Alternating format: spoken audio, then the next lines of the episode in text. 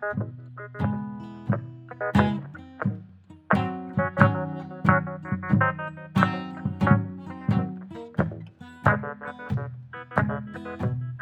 hey, hey, bienvenue au podcast de la semaine! Qu'est-ce que tu regardes? Épisode 105. Tabarouette! Un chiffron pour euh, un podcast vraiment écœurant. Ça va être un épisode le fun, je pense. Euh, moi, en tout cas, de mon côté, euh, ben, je sais ce que tu as aussi de ton côté, mais de mon côté, c'est euh, écœurant pour vrai. C'est c'est toujours des, des, des bonnes discussions qu'on a autour de ces films-là, de ces thèmes-là, de, de cet univers-là. Puis je t'en parle aujourd'hui. Ça va être bon. Moi aussi, j'ai des bons films cette semaine que j'ai tous aimés. là. Ah oui, ben écoute, euh, ça sort de mon champ d'expertise, si je peux dire, ou de mon euh, mes préférences cinématographiques. Mais celui dont tu vas nous parler, j'ai adoré tous ces films que j'ai vus. Tu sais, je veux dire, son style, son, son, euh, sa Quentin culture. Dupieux, tu parles? Quentin Dupieux. Ouais, je voulais pas briser ton punch, mais Quentin Dupieux, j'ai pas vu tous ses films, j'en j'en ai pas vu beaucoup en fait, mais euh, j'en ai vu quelques-uns, puis euh, j'ai aimé tout ce que j'ai vu de lui, fait que Ben, que c'est un, c'est cinéaste qui est très singulier, puis il fait un peu de l'anti-cinéma aussi. là. Je reviendrai Oui. avec un film que j'ai regardé de lui, puis c'était comme Ben, vraiment tu bizarre. vois, C'est moi, parce que moi, personnellement, je ne vraiment pas film euh, cinéma français. Puis un peu comme au Québec, qu'on reste toujours comme à naviguer dans le même ton, dans le même style. Les Français, je trouve que c'est un peu la même chose. C'est sûr qu'ils essayent un peu plus des fois d'être euh, blockbuster, là. Puis ça marche pas, ben hollywoodien plus. Mais Quentin Dupieux, c'est comme des films de genre qui sont vraiment comme particuliers, puis sont le fun à regarder. Un peu comme ce qu'on parle des fois de, de films québécois qu'on se dit, tu sais, comme Le Plongeur, on se disait, ah, ça pourrait clairement être du Martin Scorsese. C'est tellement genré, c'est tellement comme euh, dans un genre particulier que ça sort du, du mode québécois, entre guillemets, là, classique. Puis, je- Ouais. puis je trouve que Quentin Dupieux, ce qu'il fait, c'est pas mal ça. C'est pas mal le, le même genre de, de, de film euh, qui sort des sentiers battus tu sais, que les, les Français sont habitués de faire. là. Mettons. Mettons. Ouais, disons ça comme ça. All right, ben écoute, euh, moi je voulais partir, là, le podcast. euh, il y a eu une critique de nouvelles, une bombe qui a explosé cette semaine. Je me suis réveillé un matin, puis euh, j'ai vu ça. Puis pour vrai, j'ai ri pendant comme 10 minutes parce que je me disais, Colin, c'est un poisson d'avril, mais le poisson d'avril était déjà passé. Fait que je me suis dit, OK, c'est impossible, mais en même temps, là, je, je voulais en parler avec toi parce que ça, ça vient un peu rechercher aussi le- le- les films, les séries que je vais te parler aujourd'hui. C'est euh, Warner Brothers qui a euh, fait un deal avec HBO Max. Oui, vas-y. Il n'y a pas de deal encore, par contre. Euh, J.K. Rowling n'a rien signé, il n'y a pas d'autorisation, rien. C'est juste comme des, des, des, des, pourparlers. là. OK. C'est juste une idée qui a été lancée. C'est ça. Puis là, ça crée une estique de bombe. Puis d'après moi, comme on en jasait, ils l'ont fait fuiter tu sais, dans les médias tout pour voir justement la réaction des gens, puis voir qu'est-ce que ça qu'est-ce que ça en dit de tout ça. Mais dans le fond, le deal, là, si vous n'êtes pas au courant, c'est euh, ben, le, le deal qui serait à venir. là, ça serait que HBO Max ferait une série sur euh, Harry Potter, mais euh, l'histoire qu'on connaît déjà. Dans le fond, chaque livre aurait une saison, donc il y aurait sept saisons. Puis ça serait vraiment comme un remake de la saga de films qui a été faite. Puis c'est vraiment comme une, euh, une, une, une œuvre euh, vraiment tirée des livres. là. Ça serait, d'après moi, ça serait liché euh, comme Game of Thrones. Là, que... C'est sûr, les livres de Game of Thrones, ça a l'air que c'est vraiment bien détaillé. Puis euh, ils l'ont bien mis en, en série. là. Ils l'ont bien mis cinématographiquement, parlant, mais ça a l'air qu'il y a beaucoup de détails dans les livres, donc ça, ça a permis de bien voir les choses. Tandis que les livres de J.K. Rowling, c'est sûr qu'en série, c'est plus facile là, de, de faire plus de runtime. T'as plus de films, temps, euh, t'as plus de temps pour ben élaborer des petits détails que dans le film, t'as pas le temps. là. Exact. Mais moi, tu sais, au début, j'ai ri parce que je trouve ça tellement ridicule de refaire un reboot des films, une des, des sagas les plus emblématiques du cinéma hollywoodien, qui a marqué les esprits de toute une génération de jeunes. Tu sais, autant les jeunes que les vieux, à cette époque-là, quand c'est sorti en 2001, ça l'a frappé tout le monde, là, tu sais. Puis, tu oui, le, premier film a 20 ans, mais le dernier, tu sais, il a juste 12 ans, là, tu euh, on se calme, là. Euh, ça fait pas 50 ans que c'est sorti. Euh. moi, je me demande vraiment, c'est qui cette idée-là? Puis je me demande vraiment, qu'est-ce qu'ils veulent en faire de cette idée-là? Parce que là, t'as des... t'as comme le meilleur casting que t'aurais jamais pu avoir pour ces personnages-là. C'est sûr, on n'a rien vu d'autre non plus. On n'a on pas vu personne d'autre. Tout le monde disait Superman, il va être indélogeable. Euh, Christopher Reeves euh, jouait tellement bien Superman que personne ne va pouvoir le reprendre. En même temps, chaque, chaque, réalisateur a, son, comme sa vision des choses aussi. Puis Henry Cavill, moi, je l'ai bien aimé en Superman, tu sais. Mais en même temps, Superman, ça fait quand même. Le, le, Superman Returns, euh, il est sorti en 2005, 2006. Ça faisait déjà quasiment 40 ans, là, tu sais, que les, les, films, ben, peut-être pas 40 ans, mais au moins 30 ans que les films euh, avaient déjà de l'âge. Mais Harry Potter, je trouve c'est tôt. Puis, euh, au-delà du casting, tu as aussi tout, les, tout le, visuel des films, tout de l'art, la musique de John Williams. Tu sais, c'est. Est-ce qu'ils vont prendre les mêmes décors puis tout? Parce que tu peux pas changer de décor. C'est tellement mythique. Tu peux pas. Euh, tu peux pas faire d'autres choses là, que ce qu'on a vu. En tout cas, ou bien ils vont faire d'autres choses, mais ça va ressembler comme deux gouttes d'eau, puis euh, il n'y aura pas de nouveauté. En tout cas, c'est pour ça que j'étais comme indécis là, au début. Puis après réflexion, je me dis, il y a quand même quelque chose de bon que je peux en ressortir, dans le sens que, oui, ils peuvent aller chercher une nouvelle avenue vers l'histoire, nous donner plus de, de, détails sur Voldemort, plus de détails sur la relation entre Harry puis Voldemort, puis Dumbledore et tout ça je pense qu'ils ont skippé beaucoup de bouts dans les livres, puis les gens qui détestent les films, ben, qui détestent. Je pense qu'il n'y a personne qui peut détester les Harry Potter, mais les chialeux sur Harry Potter, c'est ceux qui, sont des fanatiques des livres. Puis, sais, moi, personnellement, j'ai pas lu tous les livres. J'ai lu le premier, j'ai lu le 6, puis j'ai lu le 7. Puis, je peux te dire que oui, il y a des changements qui ont été faits là, dans les films. Mais, moi, je suis un amateur de, des films d'abord et avant tout. Puis je trouve tellement que c'est deux, deux euh, œuvres complètement distinctes, puis il faut pas les comparer, il ne faut, faut pas chercher non plus des raisons de pourquoi ils ont fait ça comme ça, puis comme ça. Dans un film, de toute façon, il peut pas durer. Euh, tu sais, oui, les, huit films auraient pu durer trois heures. Ça aurait été un Seigneur des Anneaux euh, dix fois plus long. Mais je pense que c'est logique la manière dont ils ont fait les films. Puis oui, ils ont pris des avenues différentes des livres. Je te dirais que c'est c'est peut-être juste le. tu sais, comme on a souvent jasé, c'est peut-être juste le cinquième film que je trouve que ça paraît qu'ils ont manqué un peu de détails dans l'histoire, parce qu'il y a beaucoup de coupeurs, il y a beaucoup d'affaires qu'on ne sait pas. Vas-y. Ben, on aurait droit à une vraie, un vrai Harry Potter 4 pour vrai, parce que le film du 4, c'est juste des actions, tandis qu'il n'y a rien de l'école, il n'y a rien de tout ça. Puis ça permettrait ça, ce serait le fun. Mais moi, je ne vois pas l'intérêt non plus de faire la série, mais juste d'approfondir ben, ça. c'est que Ou juste le, 6, point fort, le seul point fort de la série, ça serait justement d'avoir une histoire beaucoup plus développée pour chaque livre, euh, pour chaque film. Le rendu là, est-ce qu'on donne autant de autant d'épisodes pour la première saison que pour justement la, la, quatrième ou la cinquième saison que le cinquième livre, je pense, c'est le plus long de la gang.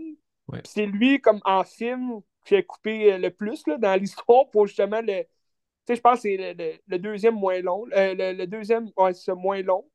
Le moins long, c'est l'épisode 7, mais on ne le compte pas comme un film. mais, tu comme le, cinquième film, c'est le moins long, puis c'est le plus long livre. à ce moment-là, il y a beaucoup de détails qu'on ne sait pas. Là.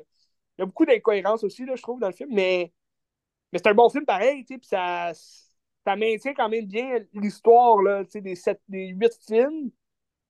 En tout cas, c'est une série emblématique. Puis je pense qu'en série, ça serait. Tu sais, il y, a de bons côtés quand même. Tu sais, ça serait le fun d'en connaître un peu plus sur Voldemort. Je pense que dans les livres, il y a beaucoup plus de. Il y a beaucoup plus d'histoires à travers le, le, Voldemort, tu sais, son, son. Je sais pas, c'est la jeunesse ou je sais pas quoi, là. Ouais, vas-y, parle avec ton cœur. Ce qui est tranchant, c'est que c'est sûr que ça serait bon. C'est sûr que la série serait cohérente.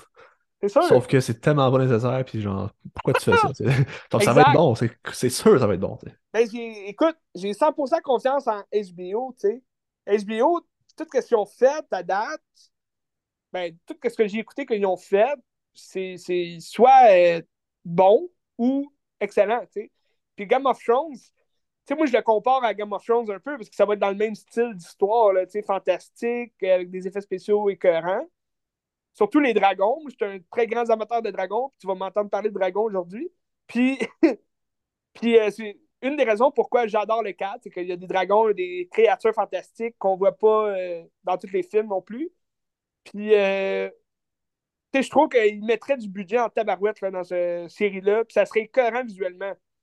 Mais est-ce que est-ce que cet, intérêt-là qu'on a vers justement HBO qui sont capables d'endosser cette histoire-là, puis les effets visuels, puis le fait de, d'en apprendre un peu plus sur l'histoire des livres, est-ce que ça vient vraiment comme dominer les films qu'on a eus avant, puis toute l'idée derrière Harry Potter, tu sais? C'est ça aussi, là. C'est, c'est tout ben, le... Mais c'est que la comparaison va être inévitable, puis ça va... Je pense que ça pourrait nuire à la série, mais en tout cas. Je pense que Daniel Radcliffe, il a fait une bonne job, c'est sûr, c'était un de ses premiers rôles. Euh, ces acteurs-là, ils ont grandi aussi en jouant ces personnages-là. C'est sûr qu'à un moment donné, ils l'ont dans, dans l'âme puis dans le cœur. Mais Daniel Radcliffe, on va se le dire, c'est pas euh, le meilleur acteur au monde. Euh, il pourrait clairement trouver un nouvel acteur qui, qui endosse très bien le rôle d'Harry Potter. À ce moment-là, je pense que pour le casting, ça serait plus tough de trouver, mettons, un, un Severus Rogue qui est à la hauteur de Alan Rickman, un Sirius Black qui est à la hauteur de Gary Oldman, Robbie Coltrane. Ben oui, Robbie Coltrane en Hagrid, je veux euh, En tout cas, moi, je, doute que ce soit une bonne idée. On verra aussi si le deal se fait. Mais je pense que les plus, euh, les plus heureux dans tout ça, c'est les fans des livres. Parce qu'ils vont, ils vont vraiment voir l'histoire qu'ils ont lue. Mais en même temps, comme je te dis, pour moi, la différence des deux œuvres, il faut la voir puis il faut la comprendre aussi. Là. Tu, ne peux pas faire euh, huit films exactement comme les livres, puis ça se fera jamais non plus. Là. Chaque Lord of the Ring, je pense. Peter Jackson était très proche des livres, mais il a quand même changé beaucoup d'affaires, puis c'est pas. Euh, ça n'a pas été comme euh, la chose que les fans des livres ont aimé, mais tu n'as pas le choix. Pas. En tout cas, bref, c'est le fun d'en jaser. À suivre. Être le fun de voir. À suivre. Ça va être le fun de voir qu'est-ce qui va en venir à ça. Mais... Je suis quand même je suis très sceptique, mais il y a quand même des points forts qui seraient le fun. Mais c'est sûr que ça va être bon, c'est ça l'affaire. C'est sûr que ça va être bon. Fait au moins, on sera pas déçus si ça arrive pareil. mais regarde. Non, c'est ça. Mais j'espère juste qu'ils n'iront pas trop dans le. dans l'idée de mettre à jour, moderne. sais, je veux dire, l'histoire se passe dans les années 90. Même si les films sont sortis dans les années 2000. Ah, ben non, mais c'est clair que si J.K. Rowling assigne quelque chose, c'est pour que ça soit fidèle à son œuvre. Là. Ils vont pas changer des affaires. Ben, j'espère, tu sais. Mais tu sais, tu regardes, mettons, Fantastic Beasts, assez vraiment comme. Euh, assez corrigé, tu sais, avec ses propos aussi qui ont sorti dans les dernières années, puis toutes les plaintes qu'il y a eu par rapport à elle. Tu sais, elle, a essayé de se corriger, puis ça, ça a mal paru dans les films de Fantastic Beasts parce que c'était forcé, tu sais. Fait que, en tout cas, faudrait, faudrait voir. Euh, on n'aura sûrement pas de John Williams non plus à la musique. En tout cas, moi, c'est ben ça. Sont, il a pris sa retraite. Il a pris sa retraite. Ben de toute façon, à la fin, Harry Potter, c'était plus John Williams. Non, je sais, mais il y, a toujours le thème de John Williams qui revenait. Tu sais, là, la série, est-ce qu'ils vont avoir les droits de remettre cette musique-là? Puis s'ils remettent cette musique-là, tu sais, c'est pas totalement un remake là, dans ce cas-là. C'est comme juste une réappropriation de l'histoire, de, des films.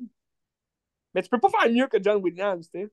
Non. Tu peux pas faire mieux que la tonne d'Harry Potter qu'on connaît. Tu sais, je comprends que c'est le principe aussi de vouloir euh, créer l'histoire pour la nouvelle génération, que eux ils se disent Ah, c'est vieux Harry Potter, je veux pas regarder ça. Parce qu'ils sont pas, sont pas capables d'aimer quelque chose d'autre que des séries Netflix, là, mais en tout cas, ça va être intéressant de voir ça. On verra.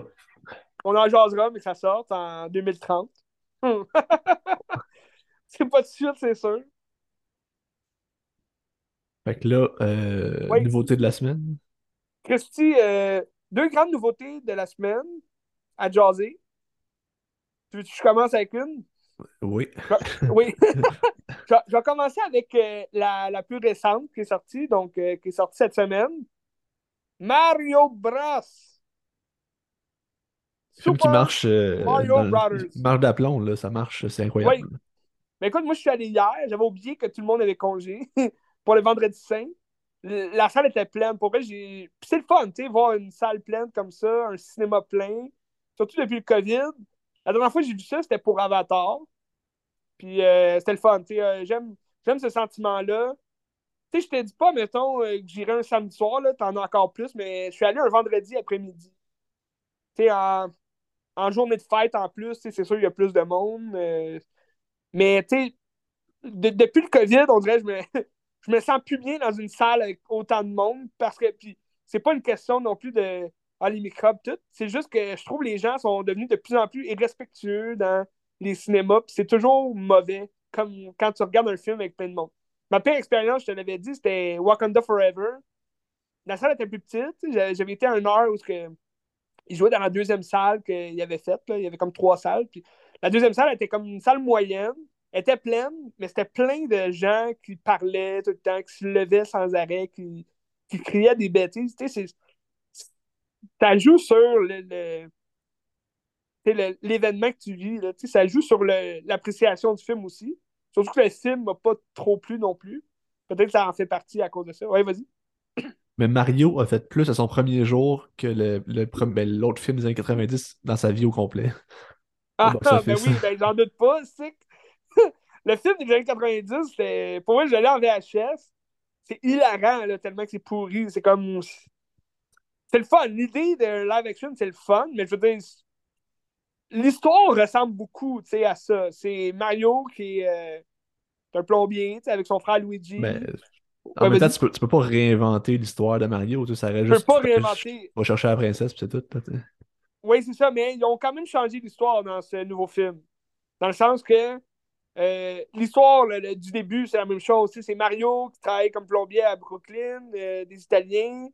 Euh, là, c'est sûr pour, pour expliquer le fait que c'est pas des Italiens qui font les voix.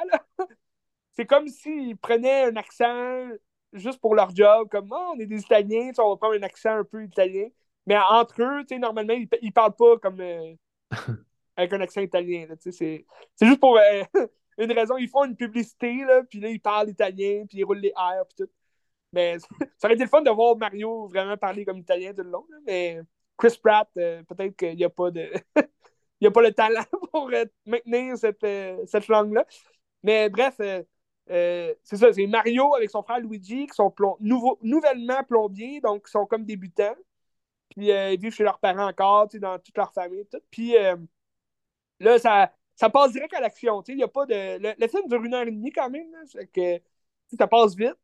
Euh, puis tu rentres direct dans l'action. Euh, il y a comme un dégât d'eau dans New York. Puis euh, là, il s'en va comme dans les puits. Parce que là, Mario, il dit à Luigi on va sauver New York, Brooklyn, on va, on va, sauver les rues de Brooklyn. Puis les gens vont, vont nous appeler. Puis.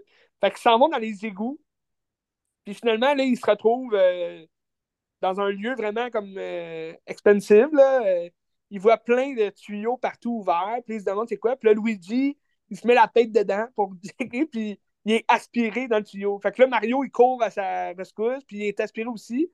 Puis là, ils sont comme séparés de plusieurs tuyaux, puis Luigi se retrouve euh, dans, un, dans le monde euh, noir, là, où est-ce que Bowser est, puis il est comme pris euh, en prisonnier. Puis Mario, lui, il se retrouve dans le monde des champignons, où il rencontre Todd.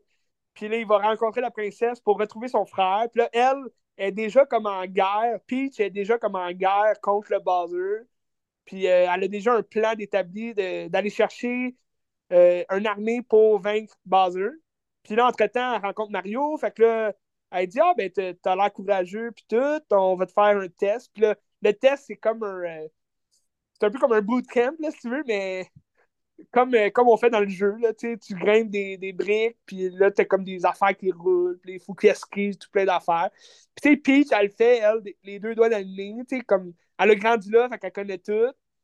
Puis, euh, tu sais, c'est bien expliqué comment que, tu sais, c'est quoi exactement le, cet univers-là, tu sais, il y a comme des, des boîtes, tu sais, les boîtes d'interrogation, c'est des boîtes où ils donnent un pouvoir pour euh, surélever les, efforts du, personnage, qui va comme faire le défi, genre. Fait que là, elle donne un champignon, puis il devient comme un peu plus gros, plus fort, tu sais. elle, elle utilise la feuille, la, la fleur orange. Fait que là, elle, devient toute en blanc puis rouge, puis là, elle maîtrise le feu. Fait que c'est le fun à voir sur le grand écran. Tout plein d'inside aussi sur les, sur les jeux. si, si, tu connais bien ton Mario, là, tu, vas avoir tout plein de, de, détails que tu vas pouvoir aimer ça, voir ça. les insides qu'il y a entre les personnages, puis avec des petits éléments que tu vois dans le film. Fait que ça, j'ai vraiment aimé. Beaucoup d'inside au Nintendo 64 le, le, jeu Super Mario Bros. sur 64. Mais t'as aussi, t'en as aussi quelques-uns sur euh, les, les, jeux d'avant, Super Nintendo puis euh, Super Nintendo, euh, le, Nintendo normal. Mais les insides, comment? Qu'est-ce qu'ils font? Ben, ben, c'est surtout comme des images que tu vois derrière. t'as comme des, des, des, façons dont Mario il réagit ou comment il, saute. C'est comme des insides du jeu vraiment que visuellement, c'est vraiment comme le jeu que tu voyais, tu sais. Puis, euh, mettons, euh, tu as des personnages que tu vois, ne sont pas importants, mais tu vas les reconnaître comme, ah, les, tous les big boss du jeu du Super Mario, là, 64. T'as comme, à un moment donné, tu vois tous les big boss, tu sais, la grosse bombe, euh, je sais pas si tu t'en rappelles, la grosse bombe, le, gros fantôme, avec une couronne, tout. Tu sais, c'est tous des big boss que tu vois, mais ils n'ont pas, pas vraiment de, de lien dans l'histoire, mais tu les vois. Puis ça, c'est le fun, tu sais. Puis t'as Bowser. Bowser, il est écœurant dans le film. Il est vraiment... Il est drôle, tu sais. Jack Black, il est écœurant, là, en Bowser. Puis on dirait, tu sais, si ça aurait été un live action, ça aurait été Jack Black, qui joue Bowser, parce que, il chante dans le film, puis c'est Jack Black, tu sais, c'est le fun. Mais l'histoire est très bien euh, expliquée. Dans le fond, c'est juste que je trouve que l'histoire est, est, vraiment ordinaire, là, tu sais, c'est pas... Euh, ça n'a pas été vraiment recherché. Puis c'est un peu. Tu sais, c'est différent dans le sens que, comme je te disais, c'est Luigi qui est emprisonné. Fait que euh, c'est Peach qui aide Mario à aller. Là, ils vont aller euh, dans le monde des Kong pour aller chercher l'armée des Kong, donc les, les gorilles. Puis là, Mario, il doit comme affronter euh, Donkey Kong pour avoir leur support puis tout. Puis je te dirais que Donkey Kong, il vole un peu la vedette dans le film. C'est vraiment c'est un bon personnage, puis tu vois beaucoup de références aussi à euh, Donkey Kong Country. C'est qui donc qui joue Donkey Kong? C'est euh, Seth Rogen. Oui, c'est vrai. Donkey Kong. il y a une voix un peu plus euh, goofy, c'est le fun. Puis, mais tu sais, il est, il est fraîchier. Donkey Kong, il est, fucking bien représenté dans le film. Puis il y a beaucoup de liens de, de inside. Tu sais, c'est pas juste à Mario. Dans le fond, il y a beaucoup de inside à le Super Nintendo, là, Donkey Kong Country. Puis euh, aussi à l'arcade Donkey Kong avec les barils. Puis, tu dans le fond, pense que la première apparition de Donkey Kong, c'était justement dans l'arcade contre Mario. C'est un méchant. Là, ben, il me semble que c'était la première apparition de Mario aussi. C'est ça? Ouais, dans l'arcade hein, de Donkey Kong, c'est ça? C'est comme juste des étages, là? Ouais, c'est ça, ils montent, puis là, il y a des barils. Parce que leur affrontement, ça ressemble pas mal à ça. C'est comme Mario contre Donkey Kong. Mais il n'y a pas, y a, pas vraiment j'ai pas vu le marteau. Il aurait pu avoir un gros marteau là, pour vraiment faire la référence. Mais il y a des barils. C'est, Puis là, c'est comme pour aider euh, Mario, le, le, père de Donkey Kong, il a, il a offert des, des cubes de pouvoir. Fait que là, c'est vraiment là-dedans qu'il réussit à, à, comme, euh, à prendre plus de pouvoir. Puis, euh, admettons, il devient un chat à un moment donné. à un moment donné dans le film, il devient un sais, le raton laveur volant, là, genre. Il y a comme une queue volante. Le Tu sais, c'est le fun. La seule affaire que je trouve on aurait dû voir, ça se fait pas, il l'a pas fait encore dans le film, c'est de prendre la feuille, puis vraiment, lui, devenir rouge et blanc, puis de lancer des boules de feu. Mais on l'a pas vu. Ça, me semble, dans l'annonce, on le voyait, mais là, là-dedans, on le voyait pas. Fait qu'est-ce que c'est comme. Ils, se gardent du jus pour les, films suivants. Je pense qu'ils vont faire des suites, là. C'est. c'est probablement la, chose la plus évidente. Euh, il y a une scène cachée, euh, d'ailleurs, à la fin, fin, fin. Puis, euh, c'est ça. Il y a beaucoup d'éléments que je trouve on aurait pu voir dans ce film-là, parce qu'il aurait pu faire un film facilement de deux heures. Là. tellement qu'il y a. C'est tellement un grand univers, puis t'as tellement de, de jus là, à, mettre dans un film de Mario. Ils se sont gardés une petite gêne, je trouve. Il y a beaucoup d'éléments qui se gardent de, pour le deuxième film, par exemple, Yushi, on le voit pas là-dedans. Il y a comme une référence là, au Yushi. On voit comme des Yushi courir comme des chevaux, genre en, de multiples couleurs. mais on n'en voit pas un vert, comme Yoshi qui appartient à, Mario. Puis, euh, ben, c'est ça. Mais, les références, je trouve, ça faisait vraiment la job, dans le sens que le film, le 1 heure et demie, il est, complet, il est bien, euh, il est bien euh, rempli. Les insides, moi, j'ai adoré ça. Pas mal sûr que les jeunes ne comprennent pas tout non plus les insides, mais c'est un film très bon pour les enfants aussi. Là, ils vont aimer ça, ils vont trouver ça drôle. T'as une soundtrack euh, vraiment le fun des années 80 aussi. Fait que, tu sais, ça rappelle justement les années dans lesquelles Mario est comme arrivé, tu sais, les années 80. Fait que. Euh, ah, mais c'est pas la musique de Mario t'entends, c'est une autre soundtrack? Ah non, mais tu, tu vas entendre beaucoup de sonorités là, de Mario, euh, surtout aussi des Hampton Mansion, tu sais, de Luigi. La tune genre. Euh, ça, cette c'est tout le temps le fun. Mais tu entends pas mal tous les, les, les, soundtracks euh, euh, classiques là, de Mario. Tu vas les entendre ici et là. Mais je veux dire, admettons, quand ils s'entraînent avec Peach pour faire les parcours, ils vont mettre une musique, là, une chanson là, des années 80, genre entraînante. c'est toujours, le fun. Mais tous les soundtracks, sinon, à, part ça, les, les, les musiques, là, c'est pas mal tout tiré des jeux. Puis euh, c'est ça, avec les, les aussi, tu as une référence à Mario Kart, fait que c'est le fun. Mais tu sais, plein de références. ça fait, ça fait en sorte que le film est vraiment excellent. J'ai vraiment aimé.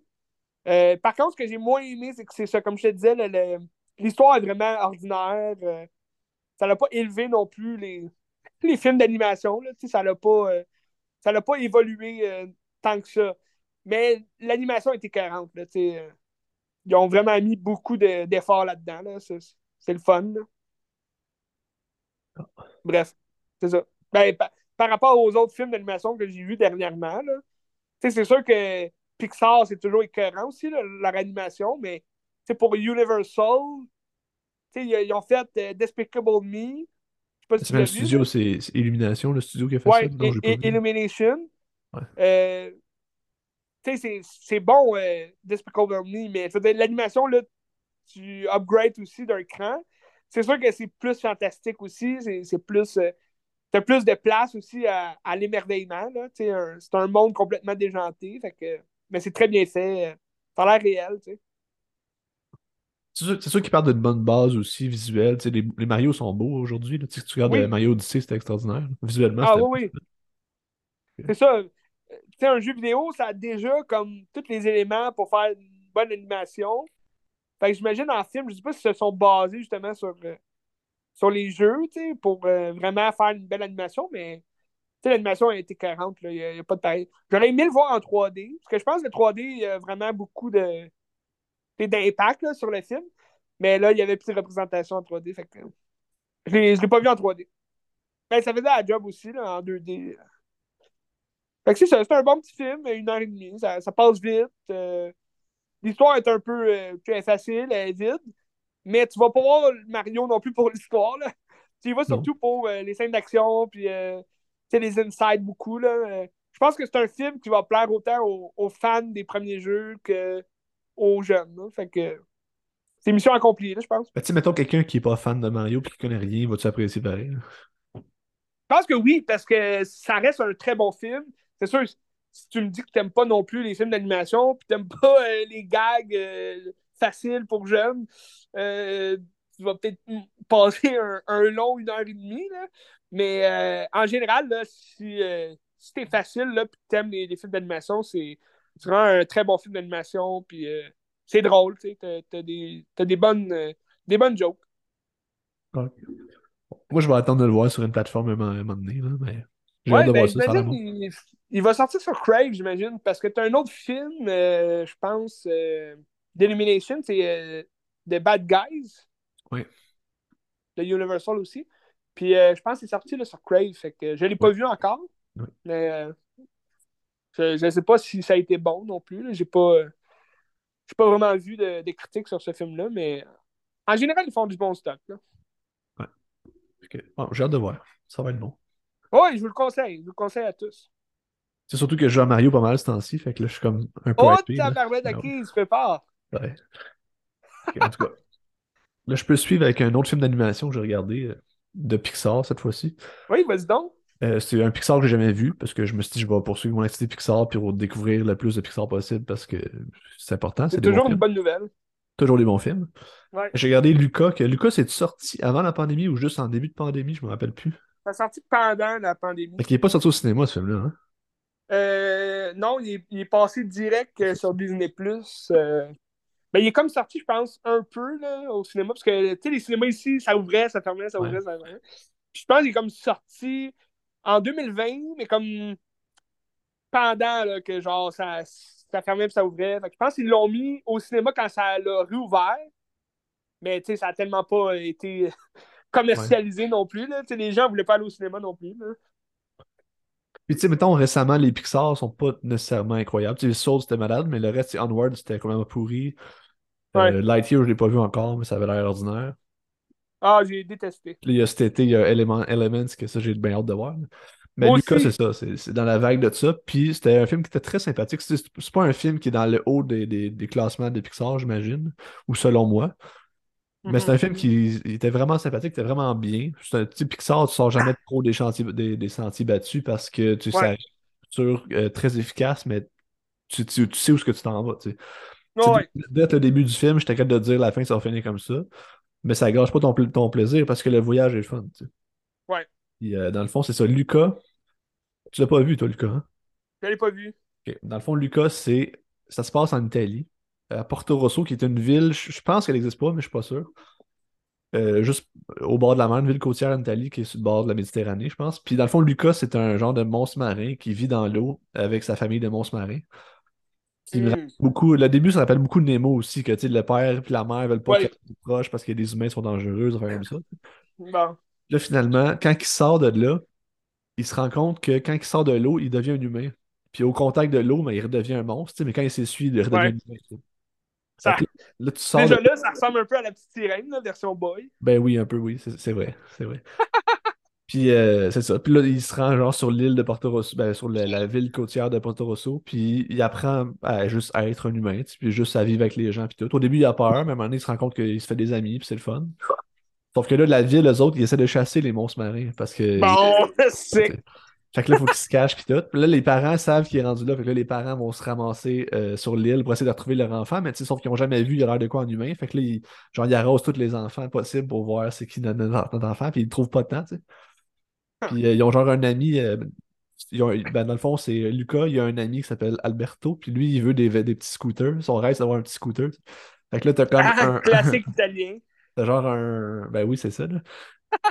puis T'as genre un triathlon qui font trois épreuves. C'est pas, pas un triathlon parce que c'est genre manger du spaghetti aussi. Puis euh, lui qui gagne le triathlon, il gagne un scooter. Ça fait que là, ils se mettent un peu en équipe, mais là, vu qu'il cherche un monstre marin, mais là, son ami Alberto, lui, c'est un monstre marin aussi. Fait que là, il, se passe de quoi, puis là, il faut comme qu'il dénonce ou pas, puis là, il se passe des affaires entre eux, tu sais. Puis ah, on sait ce que ça s'en va la fin, puis j'en parlerai pas, mais c'est une fin classique, euh, ça finit bien. Ouais, ben la, morale est classique aussi. Tu sais, c'est comme de pas avoir peur d'être toi-même, puis de. Puis aussi, c'est une morale qu'on voit souvent, c'est la, la, peur de l'autre, qu'on voit dans le géant de fer, on voit dans plein d'affaires. La peur de l'autre, puis de communiquer, puis de juste cohabiter. Mais tu sais, euh, c'est. Comme tu dis, un Pixar, c'est toujours le fun à regarder. Mais moi, c'est un peu ça que, tu sais, aujourd'hui, je trouve. C'est sûr, à un moment donné, tu fais le tour aussi des morales. Euh, le fun, puis classique. Là, on a déjà tous vu ça. rendu aujourd'hui, c'est beaucoup plus pour l'animation que tu regardes le film, beaucoup plus pour l'histoire aussi en général, mais. Ben, tu sais, un Pixar, là, c'est, toujours une leçon de scénarisation aussi. Là. C'est, tellement tête leur affaire. c'est très classique aussi dans la manière de faire. Il y a toujours euh, une faiblesse, puis il faut qu'il travaille sur sa faiblesse pour gagner à la fin. C'est juste ça tout le temps, mais, mais c'est vraiment très efficace puis très bien écrit. c'est ça. Puis dans le film, y a-tu comme un vilain ou c'est juste comme les humains? Oui, genre un, genre de bully, là. C'est un méchant là, qui, chasse des gens, mais c'est un genre d'ado là, qui lui a un scooter, là, il l'envie. C'est ça. Ben, il y a ça aussi, je trouve, euh, tu sais, dans les années 90, euh, puis comme les, les, classiques Disney, tu as tout le temps comme un méchant, un vilain précis, puis ils sont, sont, tout le temps vraiment original, puis comme, euh, tu sais, plus grand que nature, puis toujours un bon combat à la fin, mais je trouve, dernièrement, il n'y a comme pas vraiment de méchant dans, mettons, de vilains qu'on reconnaît aussi là, dans les derniers films, que ce soit Pixar ou Disney, je trouve ça un peu faible comme. Ben, tu sais, Turning Red, c'était quand même sympathique parce que le méchant, c'était un peu sa mère, puis je trouve ça cool. Ouais. ben, Soul, le méchant, il était il n'y en a pas vraiment, à part, mettons, le, gars qui est un genre de chasseur, mais ça ne changeait pas grand-chose parce que c'était extraordinaire. Ouais. mais à part ça, je sais pas. Non, c'est ça. C'est. Mais ben, je, je trouve, ça, ça doit valoir quand même la peine de regarder ça. Ah ben Lucas, oui, ça vaut la peine, c'est bon. Euh, puis le pire, c'est quand j'ai fini le film, je me disais, hey, ça ressemble donc bien comme. Ça me fait penser à Call Me By Your Name. Parce que, tu sais, Call Me By Your Name, ça se passe dans une, ville aussi en Italie. T'as des scooters, t'as des bicycles, ils sont souvent en bicycle dans le cas. Puis là, je me là, j'ai été voir sur Internet, je me disais, ah, je suis pas tout seul. Tu sais, il y, a des articles non, non, ben, c'est ça, ça... Mais tu sais, c'est sûr, je dis que ça ressemble à Call Me By Your Name. C'est sûr que ça reste de l'amitié fraternelle. Euh, d'adolescents qui sont des amis, tu sais. C'est pas comme, un anime que c'est très amoureux, puis c'est très sensuel, puis sexuel, là, tu sais, on va pas ça à l'écran, puis ça va pas là, là.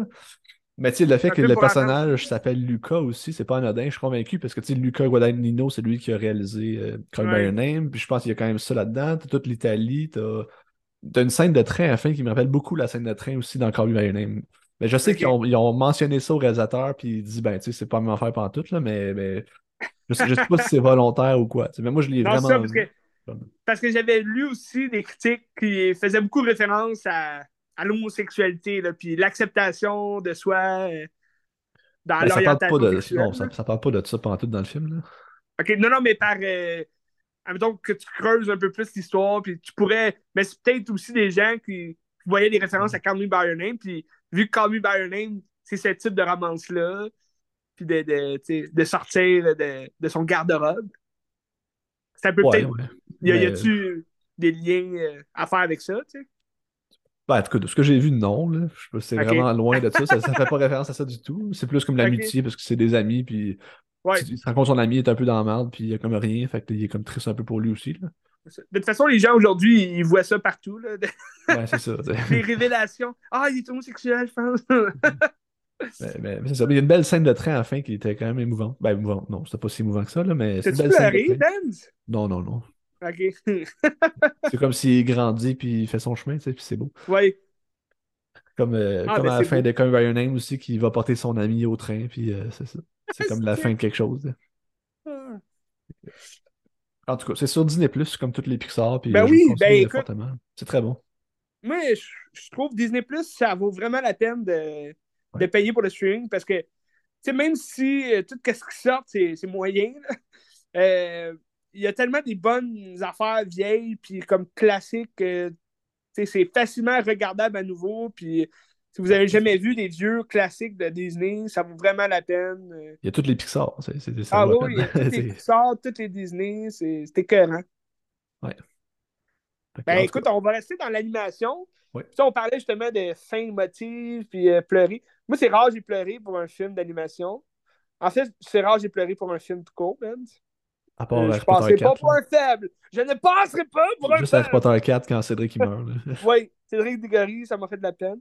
À la fin de 5 aussi, tu sais, quand il se remémore, tu sais, ses amis, puis tout, c'est comme un bon montage. Je trouve c'est puissant. Euh, mais. mais euh, pour un, film d'animation, tu sais, je te dirais que la mort de Mufasa, c'était carrément triste. Sinon, euh, la fin de Toy Story 3, c'est très émotif aussi, c'était écœurant. Ils ont gâché ça un peu avec Toy Story 4, mais la fin de Toy Story 4 est émotive aussi. Oui, vas-y. Ah, J'ai-tu vu qu'elle allait faire un Toy Story 5? Oui, je pense qu'ils ont annoncé ça. Euh... Ouais. C'est un peu racheté Toy Story 4 qui était vraiment pourri. ok, là. Mais euh, j'ai pas aimé comment ça finit, Toy Story 4. Je trouve que c'était bien meilleur la fin du 3 là, pour vraiment conclure la, trilogie. Mais, mais la fin du 4 est quand même très émotive parce que c'est justement les deux meilleurs amis qui se séparent. Puis c'est comme. Ils se regardent à la fin. Je trouvais que ça ressemblait un peu à Super, euh, Super Bad. à la fin, là, quand les deux amis deviennent comme enfin des hommes, puis ils se séparent, puis ils ont comme chacun leur blonde. Mais euh, c'est ça. Mais bref, film d'animation.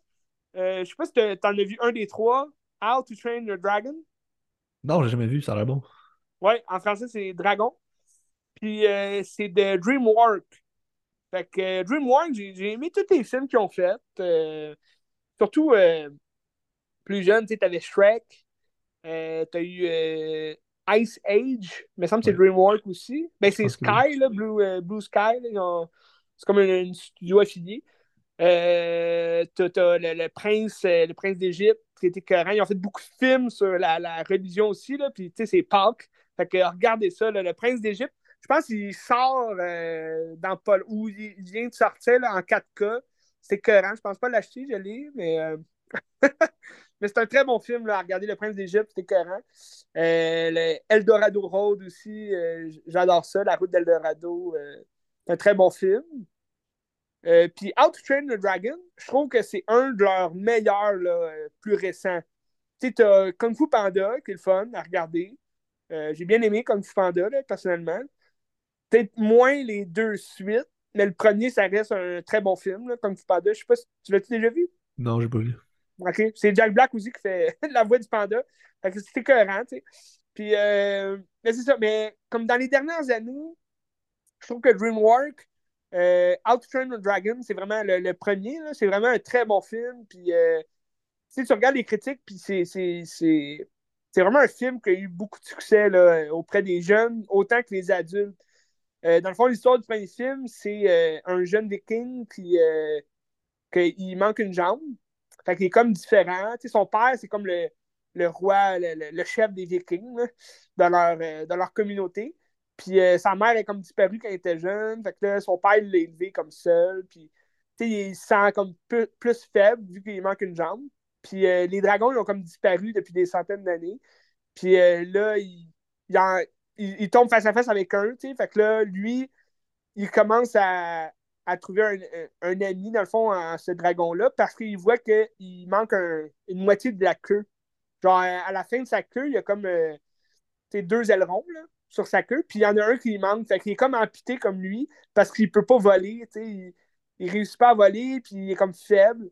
Fait que il, décide d'y faire un, euh, une prothèse pour sa queue, comme lui il a pour sa jambe. Fait que, deviennent, ils grandissent ensemble en étant des handicapés, mais qui sont capables quand même de, soutenir l'un l'autre. Parce que en volant sur lui, sur le dragon, il arrive à le faire voler. C'est comme en le, tu veux, en le, conduisant. Puis c'est un dragon rare. C'est euh, une. Il appelle ça une furie nocturne en français. Je ne sais pas en anglais, mais sûrement une euh, Nocturnal Fury en anglais. fait c'est un dragon très rare. Puis euh, là, dans le premier film, ben, c'est comme, c'est ça, c'est les Vikings, ils vont découvrir que là, il y a un dragon, puis ils vont vouloir le chasser, puis là, lui, c'est comme son meilleur ami, fait que là, ils vont vouloir le protéger. C'est vraiment comme un film sur l'amitié euh, entre, si tu veux, entre animal compagnie puis l'homme. Le dragon, c'est un peu comme un chien. Mais c'est vraiment beau. Le premier film, c'est vraiment bon, c'est vraiment beau. L'histoire est fun. Euh, le deuxième film, c'est un peu plus normal comme film standard.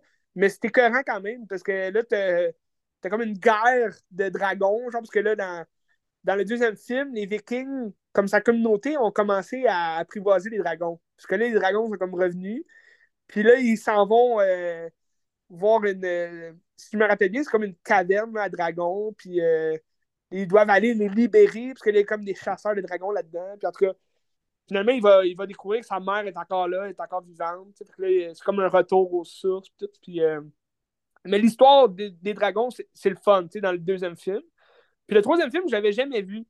Euh, il est sorti euh, quand même pas si longtemps, je pense en. Hmm, je dirais en 2018. Oui, 2019.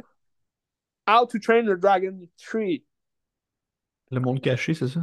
Ouais, c'est ça, The Hidden World. Ça, 2019. OK, 2019. Fait que tu vois, c'est quand même très récent, puis euh, l'animation était cohérente encore. Euh, puis ce qui est le fun dans ce film-là, c'est que tu vois, à, travers les trois films, tu vois le personnage, il a grandi, tu sais, puis là, il est, il est plus vieux, puis ses amis aussi, puis sa blonde aussi, puis... Fait que tu sais, c'est pas comme une trilogie animation comme ordinaire que tu vois pas tu vois que c'est le même personnage, il est à la même âge, puis il fait les mêmes affaires. Tu sais, là, tu vois vraiment comme le. C'est un peu comme un live action. Tu sais, l'acteur a comme grandi à travers les années, puis là, il est devenu vraiment un homme. Puis dans le troisième film, là, il son père n'est pas là. Euh... Je me rappelle pas, mais je pense que dans les deux, son père, il... meurt à la fin, en tout cas, quelque chose comme ça. Mais Euh, là, dans le troisième, c'est rendu lui le chef de la tribu, si tu veux. Puis euh, là, c'est vraiment une tribu, sont, sont vraiment joints au dragon, puis euh, avec sa mère aussi qui est revenue. Fait que t'as comme vraiment une grosse famille avec les dragons, puis c'est multicolore, c'est beau, c'est vraiment beau, l'animation est vraiment belle.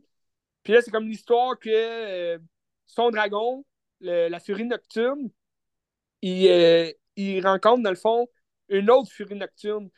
Fait que là, c'est comme les deux derniers dragons de leur race qui existent.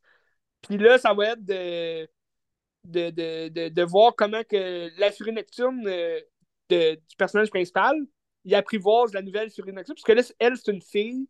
Fait que là, il tombe comme amoureux d'elle. Puis là, euh, c'est comme les deux dragons forment un couple. Puis euh, là, dans le fond, ça va être d'accepter le départ de son meilleur ami, pour le laisser partir, avec, puis gérer. Parce que vu que c'est comme des dragons rares, puis ben, en voie d'extinction, puis c'est comme les meilleurs dragons au monde, ben, il devient comme le chef des dragons, puis il va comme contrôler tous les dragons. Fait là, c'est comme les deux chefs. Lui, c'est le chef des Vikings, puis là, lui, c'est le chef des dragons. Puis là, à la fin, dans tout ça, t'as un, un chasseur aussi de dragons là, qui veut juste tuer tous les dragons, puis euh, tout le kit. Mais, fait que tu t'as une bonne action, mais je trouve le, le film, l'histoire en tant que telle, à la fin, c'est très, euh, très émotif, c'est très. Euh, Surtout si tu as vu les deux premiers. Je te conseille de regarder les deux premiers avant de voir le troisième, mais, euh, mais tu pourrais clairement écouter le troisième sans avoir vu les deux premiers. C'est pas. Euh, mais le c'est que je l'ai. Le, premier, je l'ai en DVD, je pense, mais je ne l'ai pas regardé encore. Ok. Ça m'intéresse.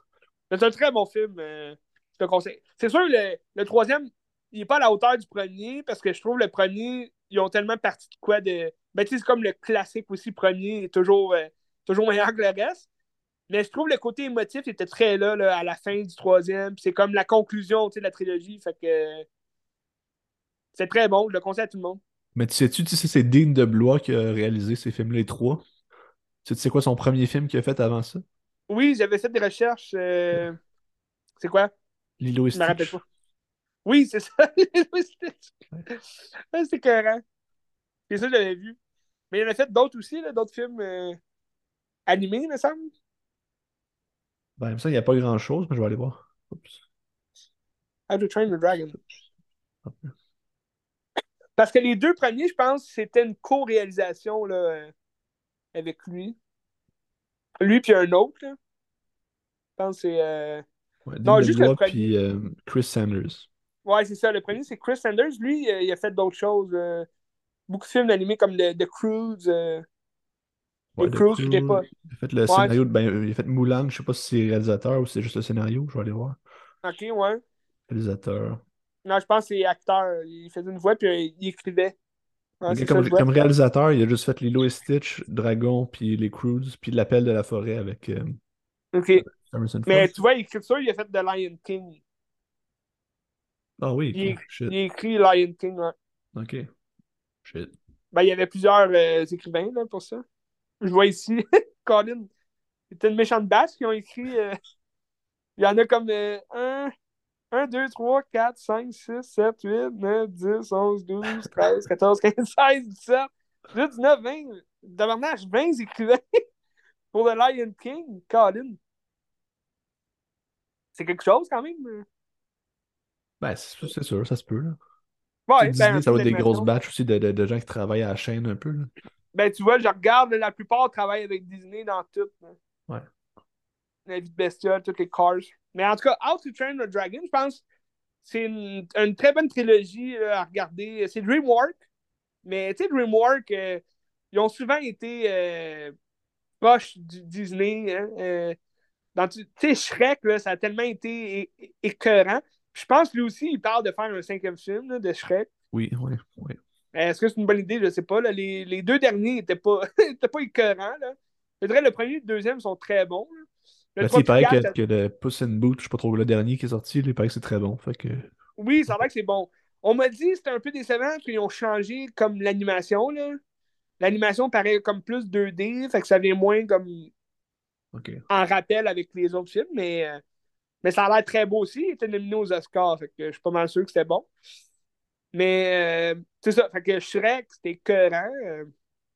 ils ont souvent fait des très bons films qui sont à la hauteur de Disney. Oui. c'est ça. How to Train a Dragon, Hidden World. ils sont-ils sur une plateforme, les films de DreamWorks? Bonne question, c'est Universal en général. Fait que Universal, ils n'ont pas vraiment de plateforme. Euh. Je dirais peut-être Crave. J'ai pas fait de recherche vraiment. Là. Je vais aller voir rapidement. Il y a beaucoup d'Amazon ici. Regarde, votre son sur Crave? Le 2, il est là. En tout cas, t'as Dragon 2, c'est là. Mais... Ouais. C'est juste le 2. Ouais, c'est un peu décevant, juste le 2, là. Ouais, en tout cas. C'est ça. ben, au moins, tu peux écouter ton premier, tu l'as en DVD. Oui. Et écouter le deuxième sur Crave. Mais c'est ça, DreamWorks, euh... ouais, ils devraient avoir une plateforme euh, juste à eux. Non, parce que là, ça va être trop. C'est de l'abus. c'est là. C'est pas niaiser. Oui, c'est ça. Arrêtez de me niaiser, t'as Fait que c'est ça, Outstrain the Dragon. C'est cohérent, puis euh, en même temps, ça fait un, un lien avec euh, le prochain film que je vais te parler, Les Dragons. Euh, moi, veux-tu que j'aille avec mon film québécois ou que je finisse avec Quentin Dupieux? Je parle de Quentin Dupieux tout de suite. Je t'embête. Vas-y avec ton cœur. Je vais finir avec Quentin Dupieux, je pense. Mais tu sais, je ne ferai pas les deux en même temps. Là. on, on adversera. Merveilleuse idée. je vais aller avec mon film québécois j'ai regardé. C'est un film de Myriam Bouchard et Catherine Chabot qui s'appelle Ligne de fuite. Je sais pas si tu l'as vu. Tu sais c'est quoi? Ouais. Il est sorti. Euh, ma mère est allée le voir, elle dit que c'était plate. Non, non, non, moi j'ai aimé ça. ça. moi je trouvais que ça avait l'air plate. Non, non, c'était sympathique. C'était pas un grand film, mais c'était bien, j'ai aimé ça. Ouais. Dans le fond, ça, à la base, je pense que c'est une pièce de théâtre qui est écrite par Catherine Chabot qui joue dans cette pièce de théâtre. Fait que là, elle a co-réalisé avec Myriam Bouchard, elle a fait le scénario avec euh, Émile Gaudreau, qu'on connaît pour comme toutes les comédies populaires du Québec. Ouais. C'est Émile Gaudreau. Euh, puis dans le fond, l'histoire, l'histoire, ça paraît que c'est une pièce de théâtre parce que c'est des lieux restreints souvent, puis ça se passe dans de longues scènes, mettons. Beaucoup dans leur appart, hein? euh, la fin, mais sinon, c'est comme d'autres lieux, mais c'est souvent comme des longues scènes dans un même lieu. Oui. C'est un film qui ne dure pas longtemps, hein, je pense. C'est une heure et demie. C'était pas très long, c'était parfait. Euh, dans le fond, l'histoire, ça rappelle un peu. C'est un mélange entre euh, le déclin de l'Empire américain, Carnage de Polanski et puis euh, Don't Look Up, je te dirais. Parce que tu as quand même tout l'aspect. comment on appelle ça, là, la genre de menace climatique aussi qui, qui, est là. Ouais, c'est ça, l'extinction de la Terre. C'est ça. Ça plane un peu sur l'histoire, puis sur la fin aussi qu'il se passe quelque chose. OK. Dans le fond, c'est trois amis, Mariana Mazza, Catherine Chabot et puis Léane Labrèche d'Or, que ça fait un an qu'ils ne se sont pas vus. Fait que là, ils se retrouvent le temps d'une soirée. Fait qu'ils s'en vont dans une bar, puis après ça, ils s'en vont chez Mariana Mazza, qui était une jeune millionnaire, genre, tandis qu'il y en a une que, genre, Léane Labrèche d'Or, c'est comme une fille qui fait de la radio à Radio-Canada, puis qui est comme, euh, qui est comme populaire un peu, mais cette affaire marche pas trop. Puis Catherine Chabot, c'est une fille qui habite à Saint-Georges, puis elle fait des impôts. Puis c'est comme la fille plate du groupe. Ah, puis c'est un film que les personnages sont gros. C'est comme quasiment de la caricature plus que d'autres choses. Ils sont pas très nuancés. Mais au, au, fil, au fil que la, soirée avance, mettons, tu te rends compte pourquoi ça fait un an qu'ils sont pas vus, puis pourquoi ils devraient plus se voir aussi. Fait que ça fait juste exploser. Les mm. Two-Face, un peu comment ils se parlent dans le dos de l'autre, puis des affaires comme ça.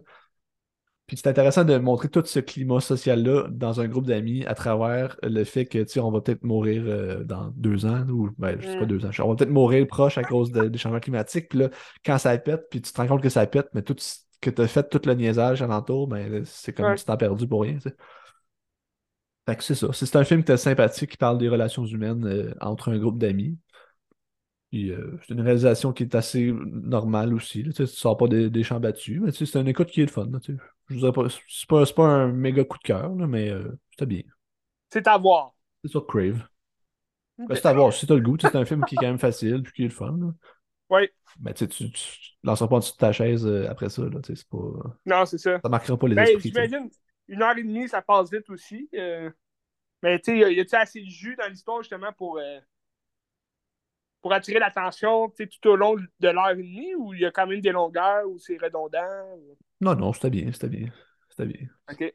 Tu sais, ça te rappelle beaucoup le, les dialogues, ça rappelle un peu le, déclin de l'Empire américain, mais avec des personnages d'aujourd'hui, euh, mettons des trentenaires d'aujourd'hui, ça porte un, petit portrait social de où ce qu'on en est, mettons, dans notre société à travers ces personnages-là. Puis c'était quand même du monde de cases différentes. T'es comme le chum de la fille qui habite, à, ben, le chum de Catherine Chabot à Saint-Georges, qui est un plombier. Puis tu sais, t'as plein de monde péteux qui se pense meilleur que tout le monde. T'as juste le plombier qui est un peu. C'est un peu un crétin, mais qui a le cœur à la bonne place. Là. Puis, ouais. c'est le personnage que je pensais haïr, mais finalement, je pense que c'est lui qui, que j'aime le plus parce que c'est lui qui est vrai, comme, puis qui... C'est lui qui vient plus nous rechercher en tant qu'individu. Euh, ben, c'est un, un, épais, là, mais euh, tu sens qu'il est honnête, tu sens qu'il est bon. C'est ça qui est, ouais. Ok. Mais j'ai vu aussi, il y avait l'acteur qui jouait dans euh, Le Plongeur, là. Celui qui était comme gangster un peu. Là. Je pense qu'il joue le. Dans ton film, je pense qu'il joue le chum là, de. Ah, ben oui, Maxime de Cotteret, c'est ça, là? Oui, c'est ça, lui. Ah, c'est lui qui jouait dans le plongeur. J'avais pas spoté, non, j'avais pas spoté pas en tout. C'est lui qui est plombier? Oui, c'est ça. Ouais. Ok. j'avais pas spoté. C'est un bon acteur, hein. Ah, il était sympathique. Puis l'autre aussi, le chum de, de Léane Labrèche d'Or, c'est Michael Gouin, qui est son chum dans la vraie vie aussi, puis qui jouait un genre de philosophe. Okay. C'était sympathique aussi, c'était le fun. C'est un bon acteur, Michael Gouin. Oui, fait un job. Ouais. Fait que c'est ça, euh, ligne de fuite. Euh, je le conseille.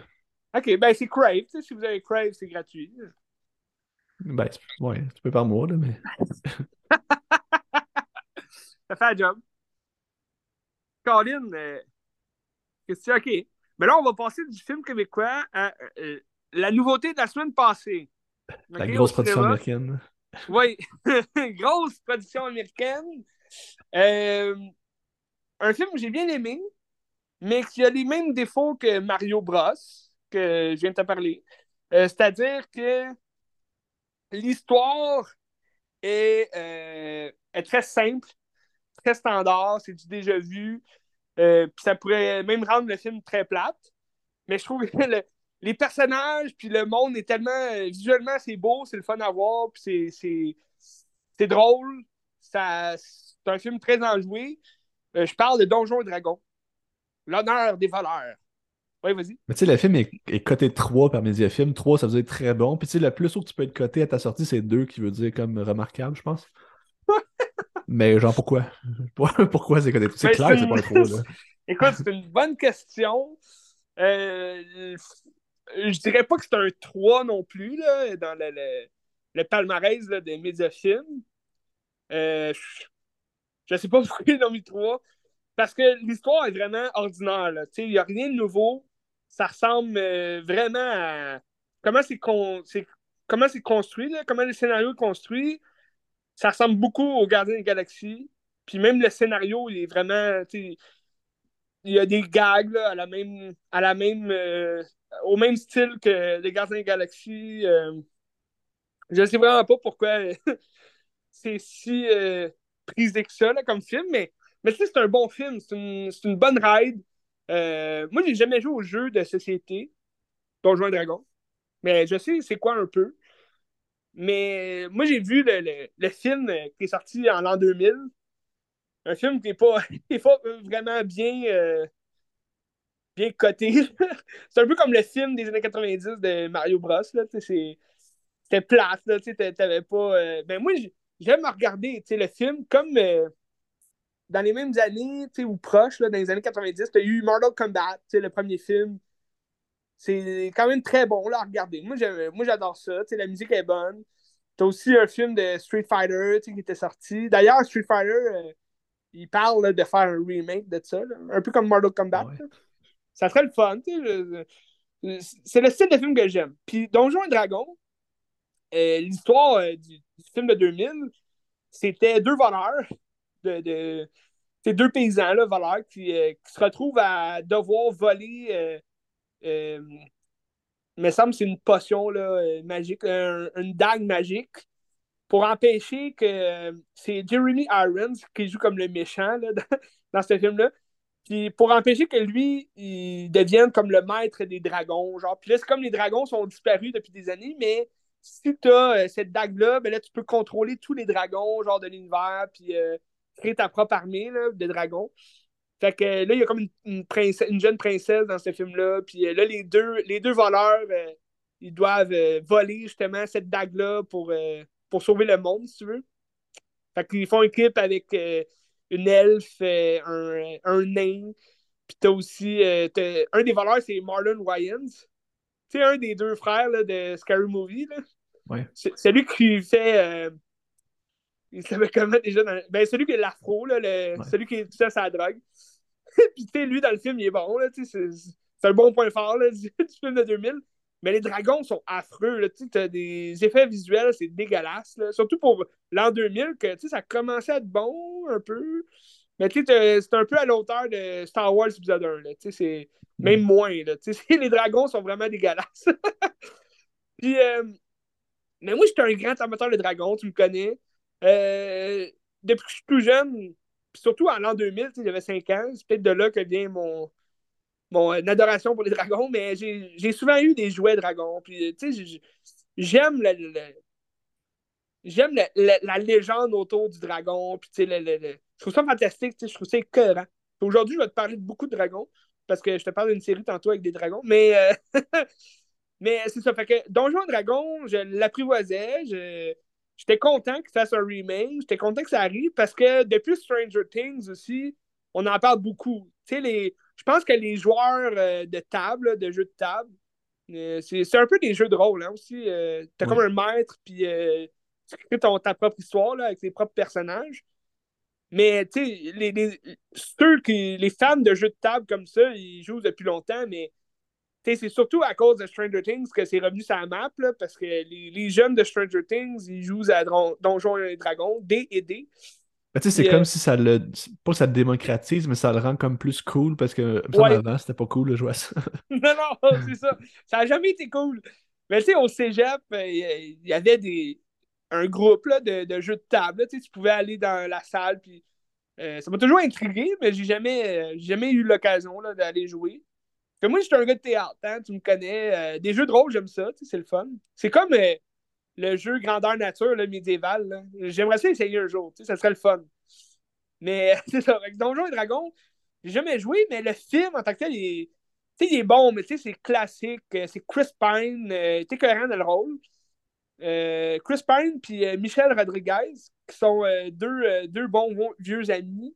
T'as comme un backstory qui a expliqué que Chris Pine, sa femme est morte, euh, un peu à cause de lui, parce qu'il avait volé de l'or à des euh, mages noirs, des sorciers rouges, là, quelque chose comme ça. Puis euh, là, ils ont tué sa femme, puis le, son bébé, sa fille, dans le fond, il l'a élevé seul avec Michelle Rodriguez, qu'elle, elle joue comme une tough, une, une, fille d'une tribu plus, on dirait viking. C'est comme une, une, femme vraiment forte. Puis, là, ils sont devenus vraiment proches, vraiment amis. Euh, puis elle, elle a comme aidé à élever sa fille, fait qu'elle est proche de sa fille. Puis à un moment donné, ils ont fait, euh, ils ont fait équipe avec un jeune magicien. Euh, l'acteur, c'est Justin Smith. Lui, on le connaît surtout pour Pikachu, Détective Pikachu. C'est lui qui joue le, celui avec Pikachu, dans le fond. C'est pas un acteur que j'aime énormément. Là. Je le connais pas de temps non plus. Il jouait dans Jurassic World 2, je pense. Fait que lui, c'est un jeune magicien qui est un peu poche. Puis t'as Hugh Grant qui joue un autre voleur qu'ils ont, ils ont comme inclus dans leur groupe. Puis euh, ça, c'est dans le, c'est dans le passé. Ils parlent au passé. Dans le fond, ils ont fait un vol, puis ça a mal tourné. Puis là, Chris Pine et Michel Rodriguez se sont fait arrêter. Fait que sa fille, il a comme donné la responsabilité à Hugh Grant d'élever sa fille, puis de. il a donné aussi une tablette. Dans le fond, il faisait ce vol-là dangereux pour euh, euh, pour voler une tablette qui ramène. Tu as comme un souhait à faire pour ramener une seule personne, puis après ça, tu, peux utiliser la tablette. Puis là, il voulait ramener la mère de sa fille, euh, sa femme. Puis euh, là, il a donné la tablette à Hugh. Puis là, finalement, ils sont en prison pendant genre deux, trois ans. je ne me rappelle plus combien de temps, mais ils sont en prison longtemps. Puis là, ils finissent par s'échapper, s'évader.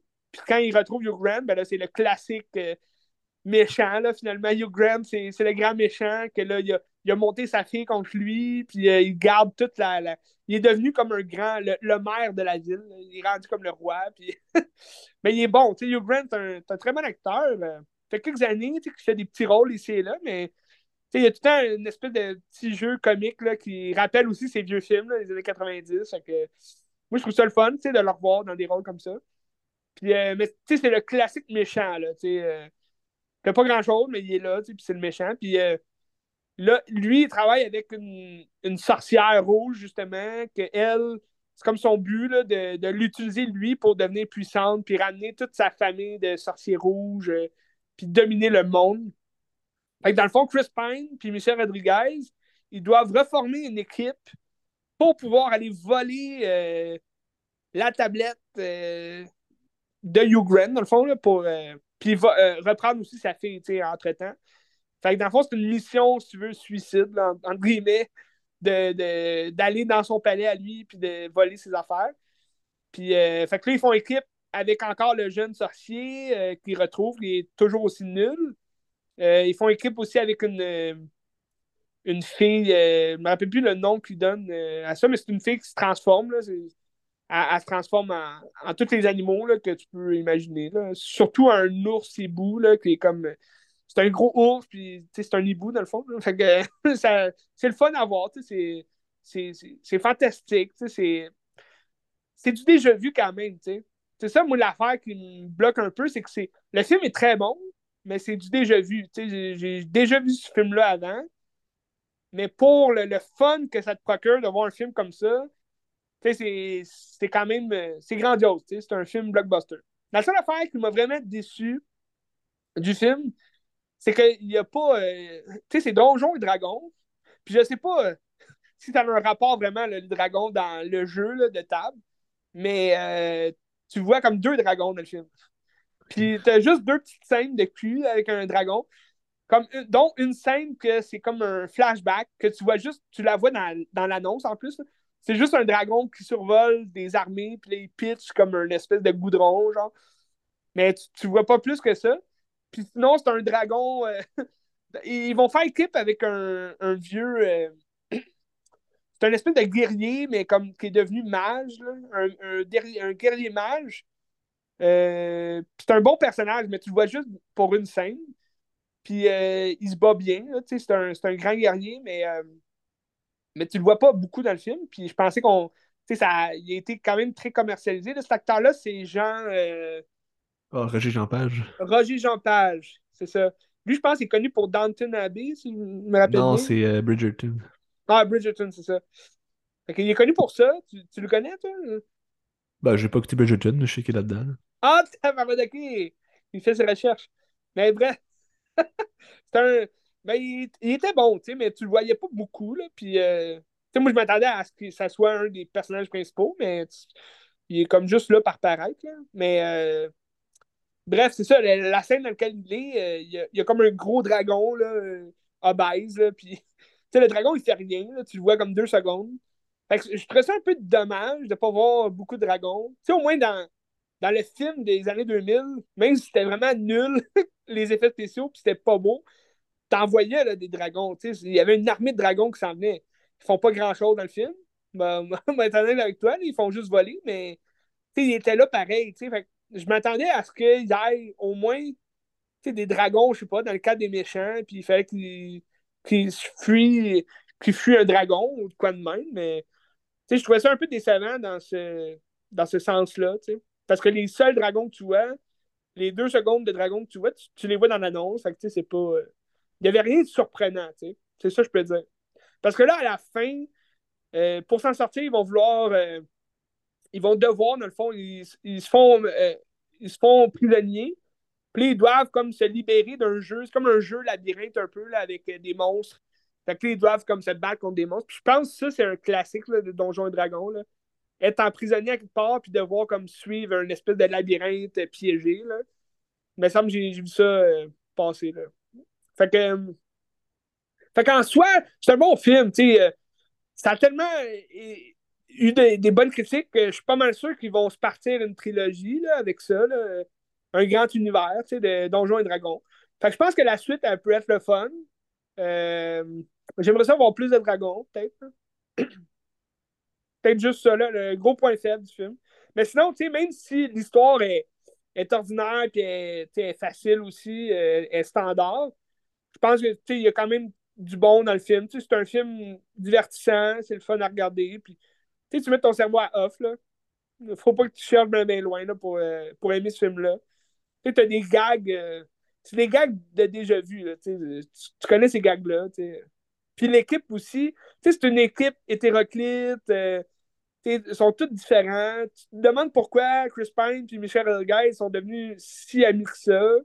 Parce qu'ils n'ont rien en commun, mais sais, dans le fond, lui, c'est comme la tête, puis elle, c'est les bras. Fait qu'ils font, ils forment une belle équipe, tu sais. Fait que Mais c'est très classique là, comme scénario. Ah, ah mais ouais, ok, ok. Ouais. Ouais. Fait que c'est ça. Intéressant. Ça, ça m'intéresse pas, mais en tout cas, intéressant. ben, c'est, c'est Paramount. Euh, Paramount qui sont dans une très belle lancée en ce moment. Là. Euh, ils ont sorti plusieurs succès d'affilée, dont Top Gun Maverick. D'après moi, ils parlent de faire un troisième Top Gun. Puis euh, je pense que ça aurait que du bon. C'est sûr que Maverick, bon, c'est sorti aussi quand la pandémie finissait un peu. Fait que ça a été un gros boom pour euh, les fans de films. Puis surtout que c'est un film qu'on attendait depuis euh, plus de 40 ans. Fait que c'est un, film que les gens attendaient. C'est Tom Cruise, c'est toujours bon. Je pense que ça a aidé Maverick aussi à devenir un des meilleurs films de l'année. Puis le film, c'est très classique aussi. C'est blockbuster euh, full pin. je ne sais pas si un 3, ça serait aussi fantastique.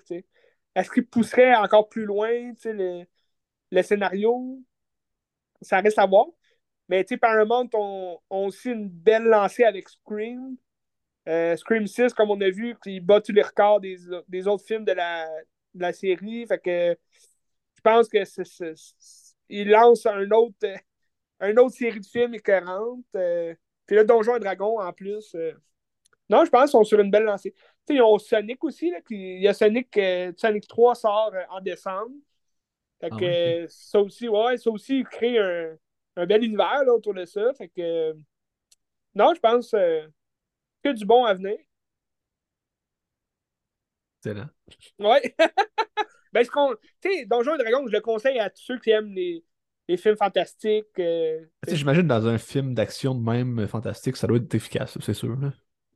Oui, oui, ben, tu sais, c'est c'est pas non plus, je te dirais pas que c'est des effets visuels écœurants non plus, là, euh, on parle pas d'Avatar ici, mais juste l'histoire, même si elle est classique, on la connaît, toujours le fun, une histoire comme ça, où que tout peut arriver, Il y a, tout monstre peut apparaître du jour au lendemain, puis euh, il y a sûrement aussi des, des monstres connus des fans de, du jeu de table, qu'ils se disent, ah, on l'a pas vu dans le film, mais ça va être le fun de le voir. Euh, euh, peut-être beaucoup d'inside aussi là, sur le jeu euh, de société. Là. Parce que d'après moi, s'il y a une aussi bonne cote, ça doit être que les fans de jeux de société l'ont approuvé. Puis s'ils l'ont approuvé, c'est que c'est une mission réussie. Là, c'est sûr que l'histoire peut être euh, classique. Tu sais, comme Mario, c'était très ordinaire comme histoire, mais pour un pour un, pour moi, qui est un joueur quand même euh, qui connaît très bien Mario, que j'ai joué beaucoup, pas joué à tous les Mario non plus du monde, mais j'ai pu reconnaître beaucoup d'inside aux jeux vidéo. Fait que pour moi, le film, il est mission réussie. C'est pas comme si non plus c'était difficile d'insérer des insides du jeu. Puis, euh, l'univers est quand même très vaste. Mais euh, Donjon Dragon, je pense que c'est la, même chose. Là, s'ils ont joué juste une fois, là, les, les, les, scénaristes, euh, je pense qu'ils peuvent euh, facilement mettre des insights du jeu. Puis, euh, Mais pour un amateur de dragon, c'était pas le bon film. C'est tout ce que j'ai à dire. Excellent. Mais là, je peux aller avec un film de Quentin Dupuis, puisque c'est juste ça qui me reste. Ouais, vas-y donc. je vais commencer avec son, ben, son plus récent, à part, mettons, lui qui est au cinéma en ce moment. Euh, qui s'appelle Incroyable mais vrai, qui est avec Alain Chabat, qu'on a vu aussi dans Réalité, qui est un film de 2014, je pense. 2014. Euh, très bon film. Là, dans le fond, c'est Alain Chabat puis Léa Dun, Dun, je me sais plus son nom, mais c'est sa, femme, sa femme euh, dans ça. il achète une maison. Là, l'agent immobilier dit il y a quelque chose dans la maison qui va vous rendre fou. Il peut vous rendre fou, mais c'est extra... incroyable, mais c'est vrai. C'est ça. Il, montre c'est quoi. Puis là, c'était comme un trou dans la maison. Puis là, dans la maison, quand tu passes dans le trou, euh, le temps avance de 12 heures, mais tu rajeunis de 3 jours. Oh, Puis là, à travers ça, les autres, ils capotent, ils essayent un peu ça. Ben, mettons, Alain Chabot, il l'essaye pas trop parce qu'il est craintif, mais sa femme, elle tombe là-dedans un peu, puis c'est un peu une drogue, puis elle, elle se gère pas. Puis euh, là, à travers ça, t'as comme le boss d'Alain Chabat qui est. Euh, Benoît, non, je me rappelle plus c'est quoi son nom d'acteur. que lui, euh, il est moins efficace. Fait que là, il se fait poser une bite électronique. Ah! il contrôle ça avec son téléphone puis tout. Là, dans le fond, tout le long de l'histoire, il se passe pas tant de choses que ça. C'est juste les gens qui explorent un peu leur, leur gadget ou le trou qu'ils ont trouvé. Puis, tu sais, la fille, elle veut devenir comme elle quand elle avait, comme mettons, 20 ans parce qu'elle veut être jeune. Mais là, tu sais-tu, est-ce que le, le trou va te rajeunir de l'extérieur puis de l'intérieur aussi, ou c'est comme pas trop clair? Puis est-ce que Hmm. ce désir-là de, de, de pas vieillir ou de pas accepter le corps qui change, où est-ce Ouais. que ça va te mener dans la vie? C'est quand même une belle réflexion par rapport à ça. C'est un film qui est assez léger, assez simple aussi, parce que c'est ça reste du Quentin Dupieux, c'est de la comédie absurde puis tout, là, mais Ouais. c'est quand même une belle réflexion à travers ça aussi, euh, sur le, le, le paraître, aussi sur notre société en général qui est beaucoup axée sur ça, sur qu'est-ce que t'as l'air, puis t'acceptes pas tant de vieillir, puis t'as toujours des chirurgies esthétiques, puis des affaires comme ça qui sont disponibles. Que... Ça. Ça, ça part-tu justement des, des riches? Non, c'est pas nécessairement des riches, c'est surtout comme genre des. puis c'est du monde moyen, tu sais, ils travaillent une job normale de bureau, puis son boss, c'est comme un boss de bureau aussi, bien ordinaire, tu sais. Ben, je pense que c'est accessible à. Ben, tu sais, la chirurgie, c'est accessible à tous, je pense. À à moins que t'aies vraiment pas d'argent. Puis, euh, ben, c'est ça. Tu sais, ça reste. euh, c'est quand même stupide, là. tu sais, C'est c'est gras, puis euh, c'est de l'absurde. Quentin Dupieux, ouais. tu sais, Quentin Dupieux était. Je pense que son premier film qui l'a fait exploser, c'est Robber. Que je sais pas, si- moi je l'ai pas vu, Robber, tu l'as-tu vu, toi? Euh, non? Tu Robber, me c'est un pneu qui tue du monde en faisant exploser des têtes avec la télékinésie, tu. Ah oui, oui, ben je pense, j'avais vu euh, l'annonce. C'est ça. On Mais avait regardé l'annonce quand on avait vu Réalité, là, dans, Ouais, avec, euh, c'était avec Isabelle qu'on a vu ça? ouais. Ah, c'est ça, c'est... Ben, tu sais, c'est des films qui sont sautés, que ça fait pas de sens, c'est absurde, Ouais. mais euh, il y a quand même un fond quand même intéressant derrière son cinéma. T'as une réflexion sur le cinéma aussi, puis c'est comme des. C'est ça. C'est très intéressant Quentin Dupieux.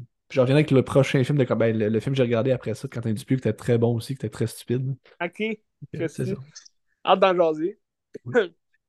ben là, si tu veux, je vais te parler là, euh, de deux séries. Oui. Euh, deux séries euh, qui sortent d'un monde fantastique, littéraire. Donc, beaucoup de.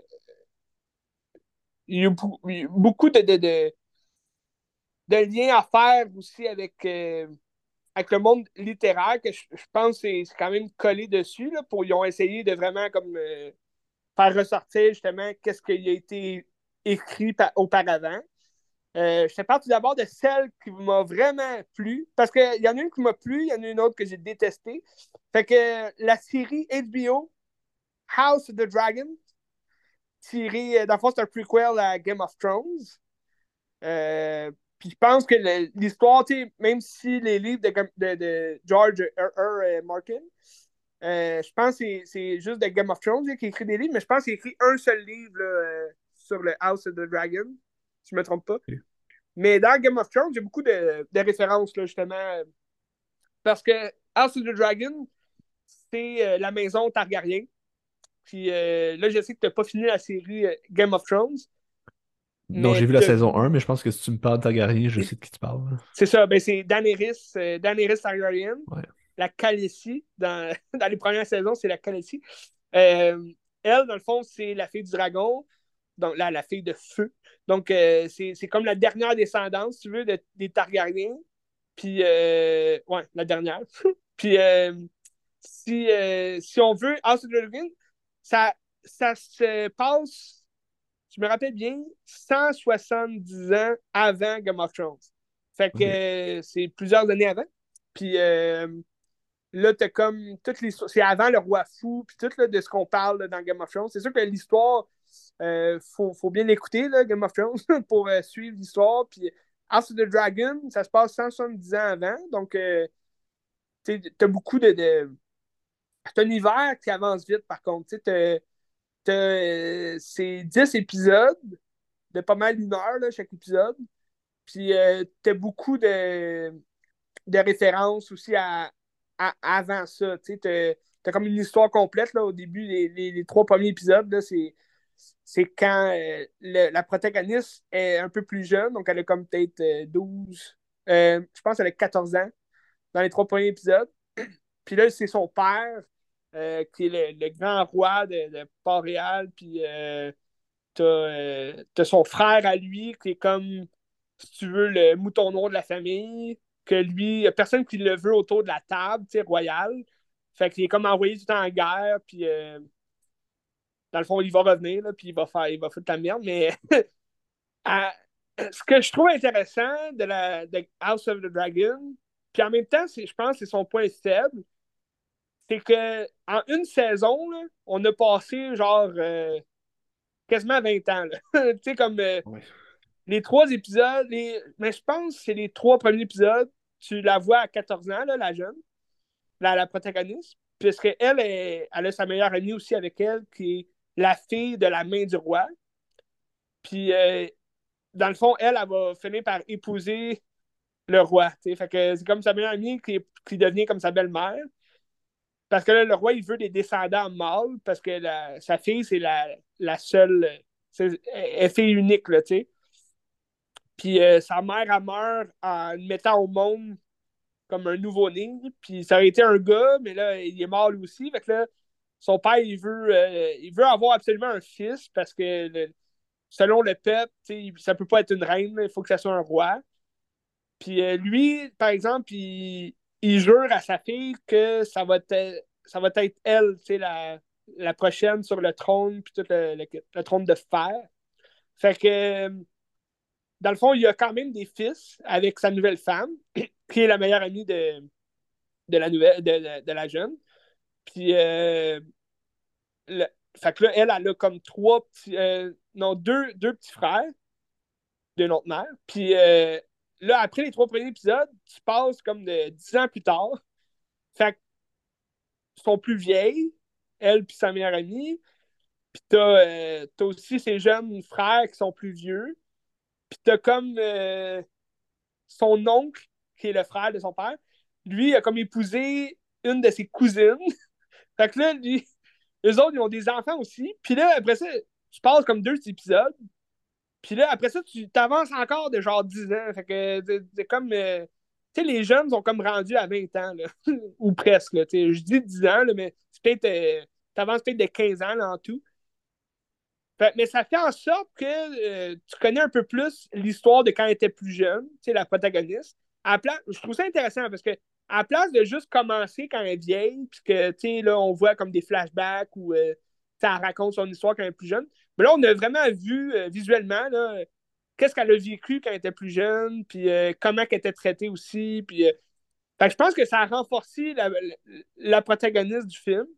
ça a renforcé aussi l'idée de son oncle, que lui va devenir le premier protagoniste aussi prochainement. Mais je te, je te spoilerai rien. Tu écouteras la série. C'est cohérent, c'est sur Crave. puis dans le fond, c'est vraiment une guerre de la famille elle-même. Parce que là, tout. C'est comme, tu sais, les Targaryens, c'était beaucoup d'inceste aussi, là, je pense, euh, pour que leur sang euh, vraiment soit un sang pur. Puis, euh, fait que là, il y a comme une autre famille que c'est leur cousin, mais c'est la sœur du roi, elle a. pas la. Ouais, la sœur du roi, elle a, elle a eu des enfants avec comme son cousin. Fait que là, les cousins qui épousent son, son grand cousin. En tout cas, c'est tout comme du pur. Fait que, tu sais, c'est vraiment House of the Dragon, c'est vraiment comme une histoire de famille qui va basculer. Parce que là, à la fin, c'est vraiment écœurant. Euh.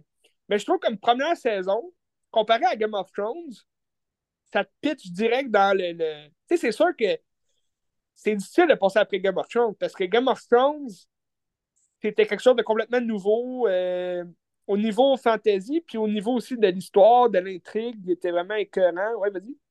C'est sûr que, mettons, la saison 1 de Game of Thrones, c'est long, c'est long. Puis c'est sûr qu'ils ont plein de choses à installer aussi, puis toutes les familles, puis tout. Mais tu sais, c'est tellement long, puis tout, faut t'embarques, puis tu, tu, sois attentif, parce que si tu manques un personnage, à un moment tu sais pas c'est qui cette famille-là, c'est ouais. compliqué. Ben, exact, tu sais, puis c'est là où je veux en venir que of the Dragon, autant ça peut être un défi, comme c'est une bonne chose, qu'on connaisse déjà Game of Thrones avant parce que oui, ça peut peut-être être redondant. C'est du déjà vu. On a vu ça dans Game of Thrones. Peut-être pas la première saison, mais rendu à la saison 5 ou 6, bon, c'est du déjà vu. Mais euh, tu découvres complètement une, nouvelle une famille que tu n'as pas vraiment vue, puisque tu as juste vu euh, Daenerys, euh, Targaryen. C'est comme une nouvelle famille. Puis là, tu as d'autres nouvelles familles aussi que tu te dis, OK, dans 60, je pense que c'est 172 ans, fait que dans 172 ans après, on n'a jamais vu cette famille-là, fait que c'est sûr qu'elle va disparaître. Genre, dans une des saisons, c'est sûr qu'elle va être. Euh, elle va se faire disparaître. Elle va se faire exterminer, puis euh, on n'entendra plus jamais parler. Fait que, tu sais, je trouve qu'ils placent bien leur jeu. Puis, tu sais, il y a quand même mention de la famille Lannister, il y a quand même mention de la famille Stark. Fait que, toutes les familles importantes de Game of Thrones, on les on entend parler dans cette saison-là, dans cette série-là. Je pense qu'il y a beaucoup de. Il y a un grand univers là, à, exploiter là, autour de tout ça. Je pense que la suite, euh, la saison 2, je pense qu'elle sort en 2024, si je ne me trompe pas. Fait que euh, ça prend longtemps, mais plus il y a de temps entre les deux saisons, mieux c'est. Je pense que. Puis il y a aussi le, gros point fort euh, de la série, c'est les dragons. Pour, un amateur de dragons, c'est rien que. Parce que dans Game of Thrones, tu as juste trois dragons, parce que les dragons sont comme exterminés. Puis là, tu as Daenerys, comme tu as pu voir dans saison 1, elle, possède des œufs de dragon. Puis euh, là, vu que c'est comme la mère des dragons, si tu veux, c'est en, guillemets, là, sa famille, c'est eux qui possédaient les premiers dragons. Puis là, dans House of the Dragon, c'est ça l'affaire, c'est que les dragons sont déjà euh, mis sur un piédestal. La famille Targaryen, c'est eux qui possèdent les dragons. Fait que c'est comme la famille la plus puissante de tout le monde entier. Fait que puis leurs cousins aussi, ils ont, euh, je pense que c'est langue de serpent, quelque chose comme ça. Euh, tête de serpent. puis euh, non, le serpent des mers, quelque chose comme ça. Fait que eux aussi ont des dragons, puis les dragons sont adultes, déjà. Ils sont vraiment gros. Sont... Tu sais, dans Game of Thrones, ça prend du temps avant que les dragons deviennent adultes. Tu vois bébés, là, je pense, à la fin de la saison 1, puis ça prend jusqu'à la saison 5 pour vraiment voir un gros dragon adulte, puis ils sont beaux dans Game of Thrones. c'est hot qu'est-ce qui arrive au dragon euh, par après. Dans la saison 7, c'est un Christy de twist là, qui fait changer les choses, mais euh, par rapport au dragon, je parle. mais pour, euh, ça, pour un fan de, de dragon, c'était cohérent de voir une belle. de, bons effets spéciaux dans les dragons comme ça. Parce que c'est rare qu'on ait vu un film de dragons avec de très bons effets spéciaux. Tu sais, moi, J'adore Draco, la légende du dernier dragon, mais l'effet spéciaux est vraiment pourri. C'est un film des années 90. Je pense 92, là, je ne me trompe pas. C'est avec euh, un jeune Dennis Quaid qui devient ami avec euh, ben, un jeune. Il a quand même dans trentaine dans ce film-là. Mais Drago, Drago, Draco, excuse. Draco, la légende du dernier dragon, c'est euh, c'est l'histoire justement de Dennis Quaid qui s'allie avec le dernier des dragons, puis euh, il commence à faire équipe, puis c'est un dragon parlant, là, tu sais, fait que t'as comme... Euh, t'as toute une histoire légendaire autour de ça, puis c'est vraiment un bon film, là. Exact. Les effets visuels sont vraiment pourris, mais, mais c'est beau, tu sais, je veux dire, c'est beau. Le scénario est très bon, c'est une histoire vraiment... Euh, c'est classique, là, histoire pour enfants des années 90. Là. Moi, j'adore ça. Puis à part ça, tu as eu Eragon, qui était vraiment, franchement, euh, une déception, là, autant au box-office que c'est pour les fans des livres. Moi, j'ai juste lu le premier Eragon. Puis euh, pour le comparer au film, c'est sûr que c'est vraiment triste comme film. Tu l'as vu, Eragon, le film? J'étais vu au cinéma, mais je m'en souviens plus. Ouais, c'est ça. C'est un film de 2006. Fait que, tu sais, déjà là, les effets spéciaux sont, sont très beaux. Euh, il aurait pu faire de quoi de gigantesque avec Eragon. Parce que je pense qu'il annonce même un, cinquième, un, quatrième puis un cinquième livre, si je ne me trompe pas. Ou bien il y a déjà quatre livres. Mais moi, dans mon temps, quand j'ai lu le premier livre, il y en avait trois. Puis à chaque livre, c'était comme un dragon euh, différent. Mais je pense que Disney Plus travaille là, sur une série euh, de dragons. Fait que ça serait le fun. Une série de dragons. Il travaille aussi sur une série de Percy Jackson. Fait que je pense que ça va se faire après. Là, parce que c'est comme deux, deux gros films de 20th Century Fox qui n'ont vraiment pas marché. Percy Jackson et euh, Eragon. Mais euh, c'est ça. Fait que pour un amateur de dragon, j'attends beaucoup euh, Eragon, mais c'est, c'est, House of the Dragon, je trouve. Tu, tu commences déjà la série avec des dragons adultes. L'effet visuel est vraiment là. C'est, vraiment bien fait. C'est le fun ils font juste chevaucher des dragons, c'est beau là, à voir. Fait que... Puis t'as comme toute une histoire. Tu sais, moi, je trouve.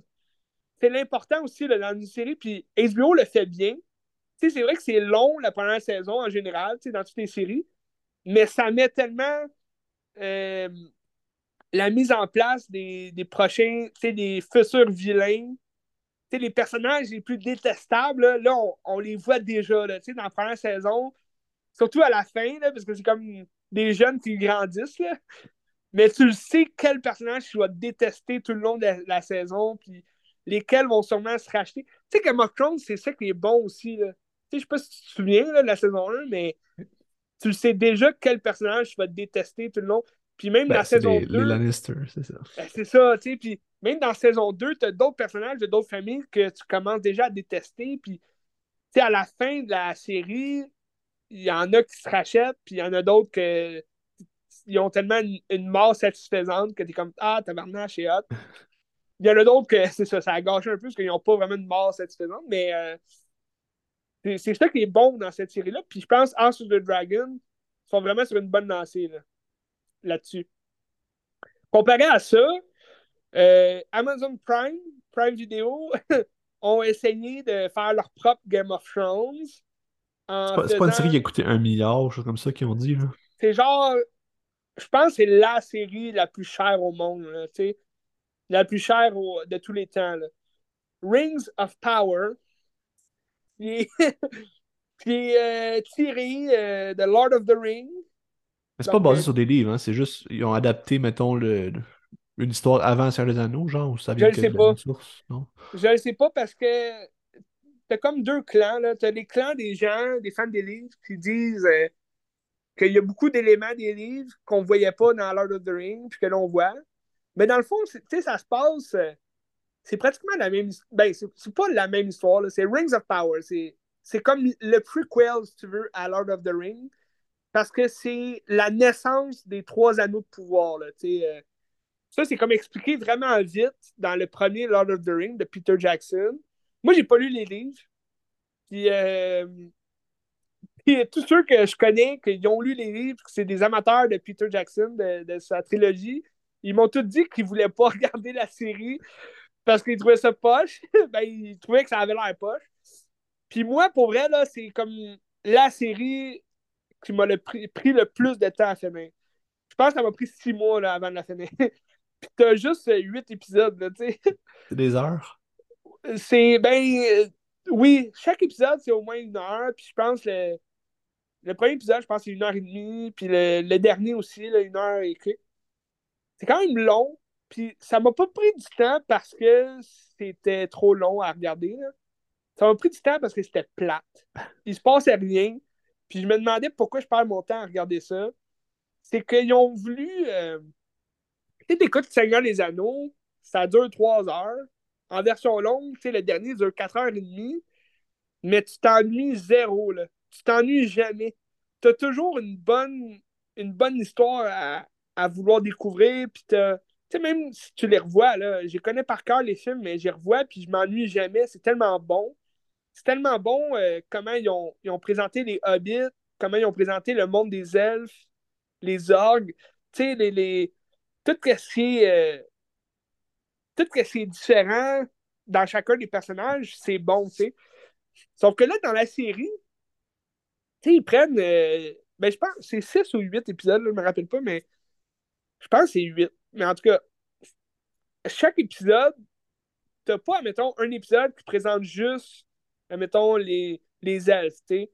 À chaque épisode, tu te, tu te promènes d'histoire en histoire, puis c'est jamais comme tous les personnages qui sont mis ensemble en équipe pour faire équipe.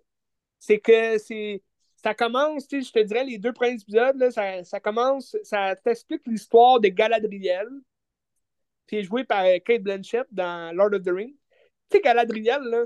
Mais c'est celle qui reprend son rôle ou c'est quelqu'un d'autre? Ah non, non, non c'est une jeune Galadriel. Là. OK. Tu sais, ça se passe des milliers d'années avant Lord of the Rings. Puis, euh, puis là, c'est une jeune Galadriel qui, euh, qui, en grandissant, son frère faisait partie des armées des elfes.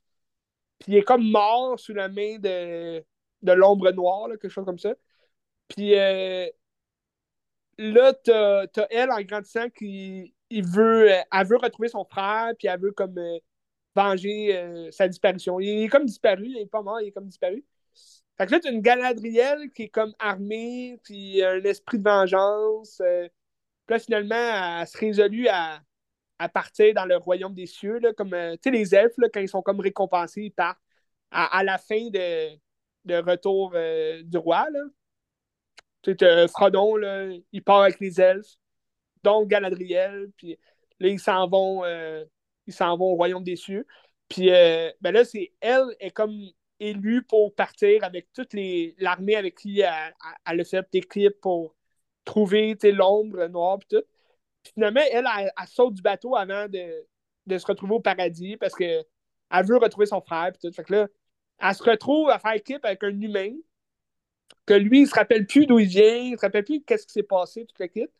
Fait qu'ils font un clip finalement pour, euh, pour aller euh, justement retrouver son frère, tuer euh, l'ombre noire, mal qui s'éveille. Puis euh, là, finalement, ils vont tomber sur euh, une communauté humaine, puis ils vont se retrouver dans un pays, là, je ne me rappelle plus le nom, mais les, effets spéciaux sont vraiment grandioses. C'est vraiment beau à voir visuellement, mais l'histoire est tellement plate et sans intérêt. Tu sais, tu as les hobbits là, dans la série, qu'ils n'ont pas eu les droits pour les appeler les hobbits. Fait que c'est comme les pieds velus. Là. Puis, euh, ben, c'est la même, même affaire que les hobbits. Là. Puis là, t'as comme deux hobbits que c'est exactement comme Frodon et Sam, mais des filles. Fait que t'as comme deux filles hobbits, là, qui, eux autres, elles volent, puis euh, elles volent pour manger, puis ils font des mauvais coups, puis tout. Puis là, ils, ils, trouvent un. Il y a comme une météorite qui tombe, c'est un, un, homme, un grand homme euh, barbu, puis lui non plus, il sait plus où il vient. Puis... Fait que là, elles, elles vont comme le, le cacher à leur tribu, puis là, lui, il va comme les suivre partout, puis... Mais tu sais, ça, c'est terriblement long, puis ça n'a ça aucun sens, c'est même pas drôle, leur histoire, puis c'est même pas... Tu sais, j'ai eu aucun intérêt à regarder leur histoire à eux, mais dans chaque épisode, tu sais, tu peux pas en manquer une. T'as as comme au moins euh, une demi-heure répartie dans, dans l'heure, que c'est leur histoire à eux qui continue, mais ils font rien. Ils font juste se promener, se cacher. Puis, puis là, ah, ils voient des méchants, ils se cachent, puis il se passe rien. Ils attaquent personne. Le grand barbu, tu te doutes de qui ça va devenir plus tard, mais euh, tu le sais juste à la fin, fin, fin. Il n'y a comme aucun, aucune magie. Dans le fond, il, je veux pas spoiler à personne, mais euh, c'est Gandalf. C'est Gandalf. C'est ça, ok. c'est ça. c'est un grand comme barbu. Mais c'est parce que tout le long de la série, ils font comme. Tu sais là, que ça va être Gandalf, mais ils font comme des références que ce serait lui. parce que là, il y a comme. Euh, euh, il y a comme une rumeur comme quoi le mal, l'ombre noire serait emparé d'un corps. Puis là, ça serait lui qui serait comme l'imposteur quelque part. Fait que là, des fois, t'as comme des soupçons que ça pourrait être lui qui est comme euh, avec les hobbits. Mais tu sais, tu te dis, ben c'est sûr que c'est Gandalf, là, comment il parle, comment il est habillé, tout. Fait que là, c'est juste à la fin que là, tu découvres, OK, là, il, met son gros chapeau, puis il a un gros bâton, puis il dit, je suis Gandalf. Puis là, là, à la fin, tu découvres qui est l'imposteur, si tu veux. Puis... Mais tu sais, le dernier épisode, il est le fun. Euh, t'es dans l'action tout le long, c'est le fun, t'as des grosses révélations. Mais la série s'appelle Rings of Power, puis les anneaux sont juste créés à la fin de, de la série. Ils sont juste créés comme au dernier épisode. Que là, il allume, puis c'est euh, celui qui est joué là, par Hugo Weaving dans, dans Lord of the Ring. Je me rappelle plus son nom. Euh, Amon, quelque chose comme ça. Aemon. Puis comme le... ouais. Ouais, Aemon. Puis là, dans, dans cette série-là, lui, il essaie d'aller chercher la sympathie des nains parce qu'il y a comme un, ami nain, puis là, c'est le, fils du roi nain, si tu veux. Fait que là, il essaye d'aller chercher une armée des nains pour aider les elfes à vaincre le mal. Puis à la fin, là, il y a comme une idée de, faire des anneaux euh, puissants là, pour euh, comme contrôler le monde, puis tout. Puis euh, là, ça finit de même. Fait que là, ça finit comme il y aurait une suite. Là. Mais, ils ont tellement perdu d'argent avec cette série-là perdu d'argent, je dis ça parce que ça a tellement été critiqué de mauvaise façon. c'est rare les gens qui ont aimé la série. Là. Je ne sais pas qu'est-ce qu'ils vont faire là, pour la deuxième saison. Ils vont-tu se racheter euh, en mettant, je sais pas, euh, plus de sens à l'histoire? Peut-être. Mais je suis comme pas intéressé à regarder la deuxième saison. Il n'y a rien qui m'intéresse, genre, dans tout ça. Mais là, je me dis, j'ai perdu tellement de temps avec la première saison, je peux comme pas m'arrêter là. Ça a plus l'air un trip de Jeff Bezos que d'autres choses. Hein. Pour vrai, oui, possiblement. Tu sais, Amazon, ils ont, de l'argent, là, tu sais, ils ont de l'argent à mettre leur série. Ils ont toujours eu euh, beaucoup de, de qualité niveau effets spéciaux puis niveau euh, scénario. Tu sais, je regarde The Boys, c'est une des meilleures séries que j'ai jamais vues. C'est tellement bien, euh, bien fait, c'est tellement bon scénaristiquement. Euh... Il y a d'autres séries aussi que j'ai comme commencé. c'est à c'est le fun. Je sais pas si ça va changer, mais à c'est le fun. Tu sais, on parle pas d'une série avec 20 euh, épisodes, que c'est vraiment long et que c'est redondant. on parle de, de séries avec 8 épisodes, des fois 10. Fait que tu sais, c'est Lord of the Rings, en tout cas, Rings of Power, ça, aurait pu être bon, là, comme Lord of the Rings, mais ils ont fait des choix aussi artistiques que c'est moins. Euh,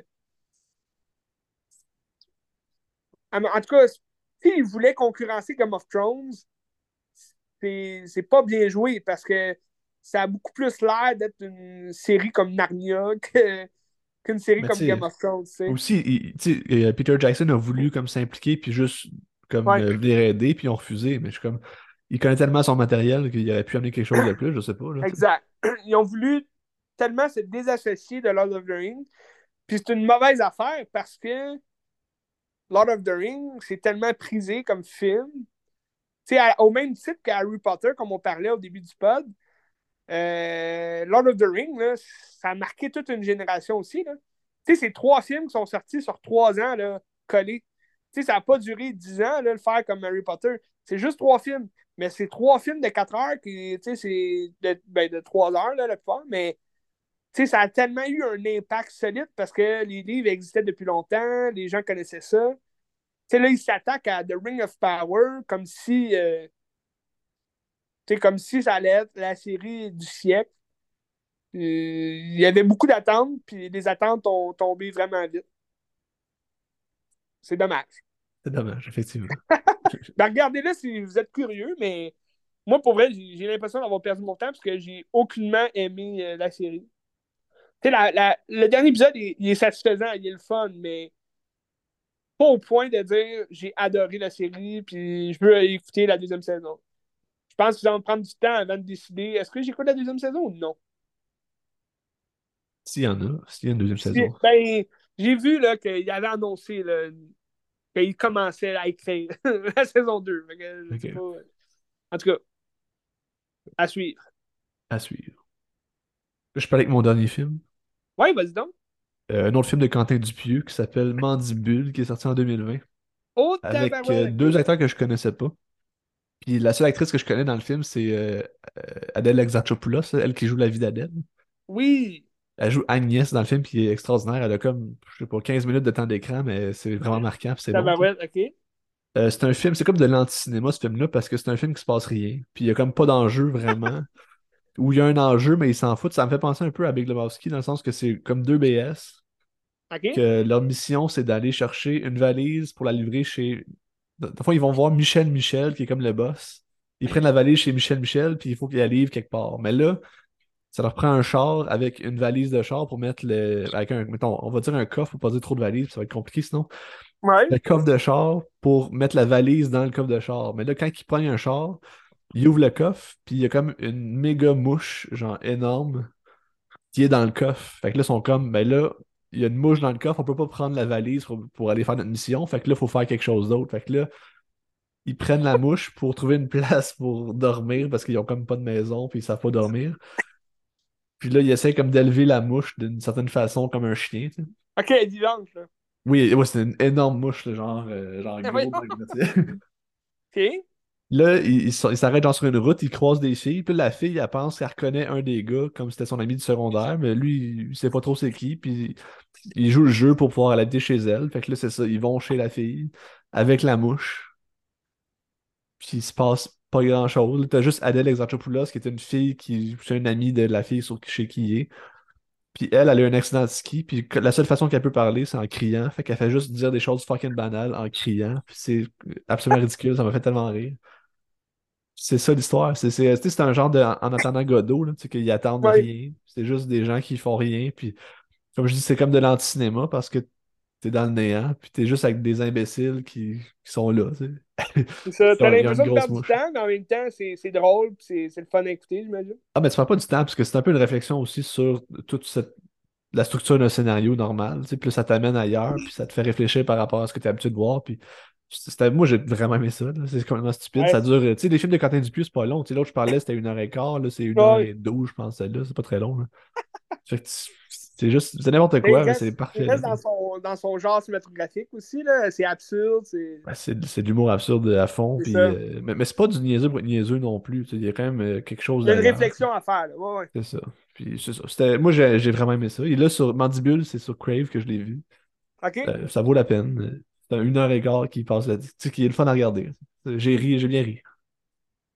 Fait Colin va aller voir ça. Je mets ça sur ma liste. C'est ça. Ben, c'est un genre de Big Lebowski. Peut-être moins structuré, puis, puis, on s'en laisse pas les frères Cohen, mais non. c'est bon. Qu'est-ce que tu Ben, Colin, Mandibule. Mandibule ou Mandibule?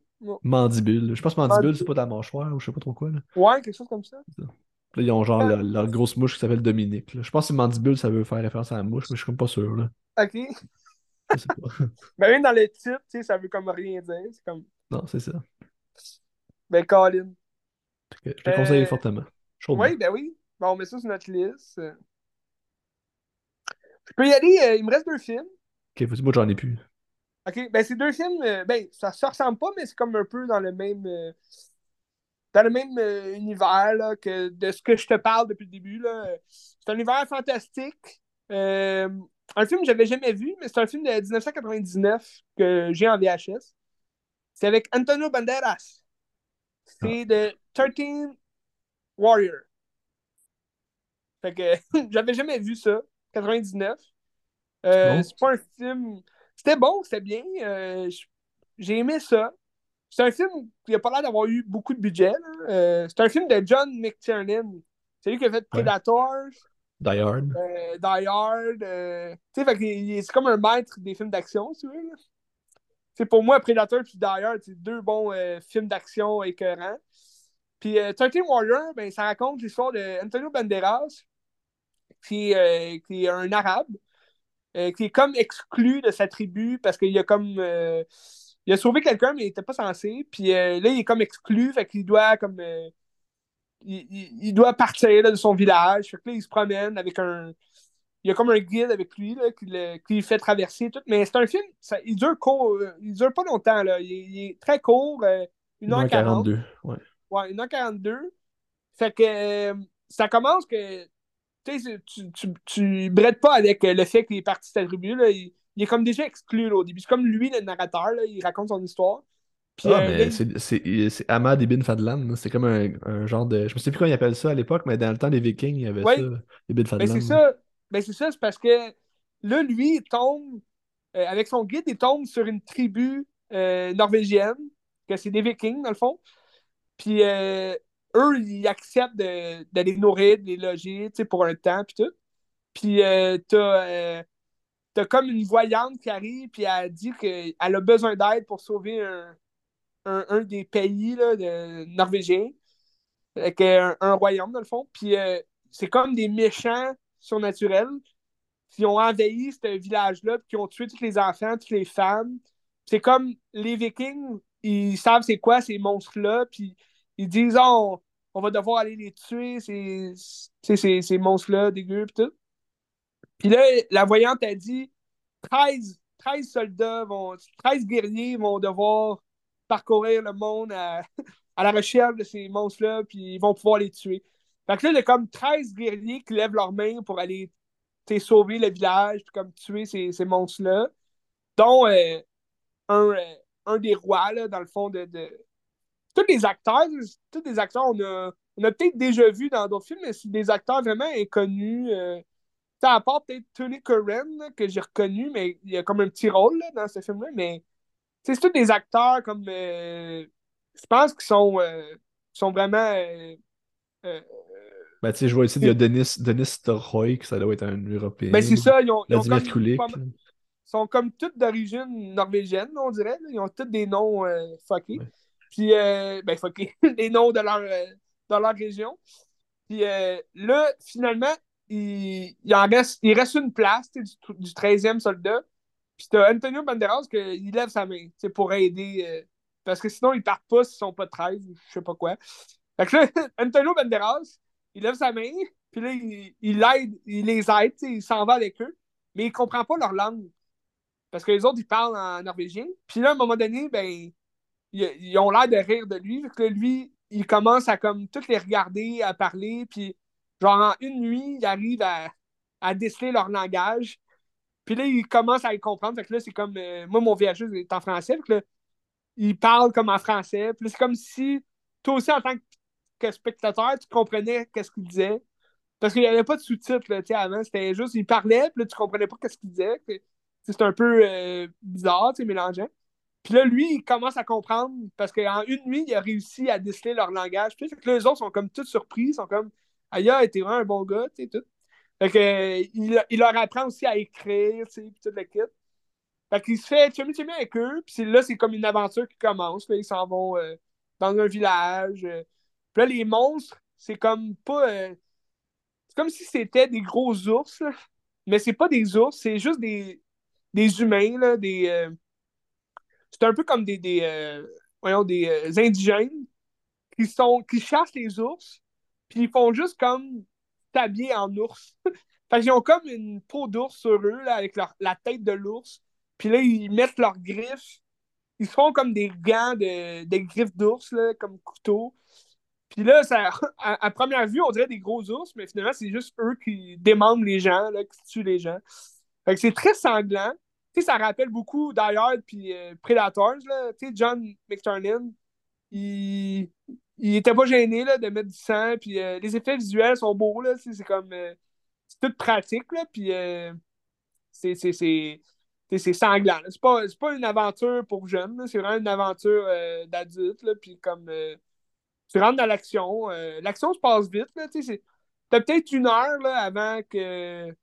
Avant que la, la grosse guerre commence. Là. Mais c'est pas une grosse guerre. Dans le fond, c'est juste un premier tu sais, avant qu'ils voient les, les ours, t'as comme une attaque, puis là, après ça, c'est le calme, puis là, t'as une grosse attaque, puis là, à la fin, ils veulent se venger, fait qu'ils s'en vont dans la caverne des ours, puis là, ils s'en vont tous les tuer un par un. Puis euh, les 13 soldats, ben, ils meurent un après les autres, puis tu as Antonio Banderas qui devient de plus en plus bon comme, euh, comme guerrier, sais, parce qu'il s'entraîne avec eux, tout, fait que... Non, c'est une belle aventure. Euh, j'ai pas été déçu de, de regarder ce film-là. Il est sur Disney+. Fait que mhm. si les gens veulent le regarder. Parce que je pense que c'est une production. Euh, ben, c'est les deux films qui me restent à te parler, c'est des productions de Touchdown. Touchdown, qui était une. Euh, je pense que ça n'existe plus aujourd'hui, mais c'est un studio. Ben, c'est eux qui font avec, euh, avec Wes Anderson aussi. Ah, c'est eux qui font encore avec? Ben, encore aujourd'hui, je sais pas, mais il me semble qu'il y a beaucoup de films de Wes Anderson avec Touchdown. Ouais. Ben, ça arrive parce que c'était une. Oui, parce que Wes Anderson travaillait pas mal avec Fox, je pense. Puis il me semble que c'est un studio qui était affilié à Disney puis à Fox en même temps, en tout cas. Il jouait dans les deux camps. Mais tu sais, as beaucoup de films de Touchdown qui sont sur Disney Plus parce que euh, c'était une filière à Disney euh, dans, le temps. Fait que euh, c'est ça, 13, le 13e soldat. 13 Warriors. Fait que c'était bon. Antonio Banderas, toujours bon. Une histoire aussi originale, tu sais, c'est pas une belle aventure. Puis euh, le dernier film que j'ai regardé, que j'avais jamais vu non plus, euh, mais j'ai été étonné, c'était très très bon. Euh, puis on l'a souvent vu, entendu, puisque c'est un film qui est basé sur le, livre. Donc c'est Le Comte de Monte Cristo. As-tu déjà lu le livre? non, j'ai pas lu. Moi, je connaissais l'histoire, puisque j'avais déjà lu sur Wikipédia l'histoire du livre.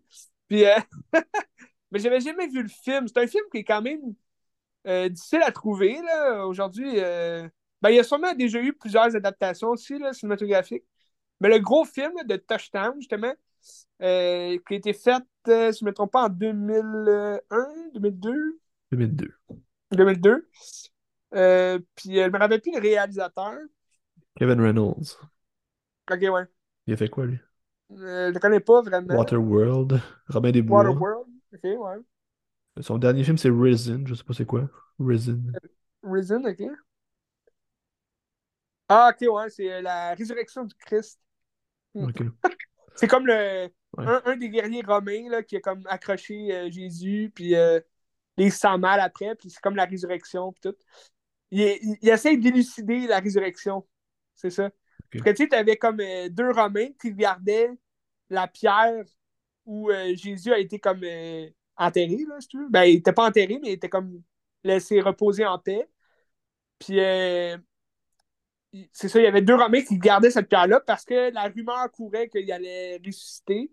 Puis là, finalement, ils se sont comme endormis, puis là, ils se sont réveillés, puis... Fait ça, puis là, Jésus, ben, finalement, il a ressuscité. Puis là, ça, c'est un film sur, justement, le un des Romains là, qui a essayé d'élucider le mystère de où est-il, qu'est-ce qui s'est passé. Est-ce que Jésus a vraiment ressuscité? On ne sait pas, tu sais. fait que. fait que c'est ça, fait que. C'est ça, fait que. Euh, le conte de Monte Cristo, dans le fond, c'est une histoire très classique, là, légendaire. Là. C'est, euh, c'est un homme euh, que, que, je me rappelle plus du nom, qu'il y a, mais son nouveau nom, ça, ça va devenir le comte Monte Cristo, mais c'est euh, c'est Jim Cazéviel qui joue euh, justement un Français, là, qui était dans. Jésus aussi. Euh. Oui, lui aussi, il joue Jésus. Puis lui. Edmond. Edmond, c'est ça.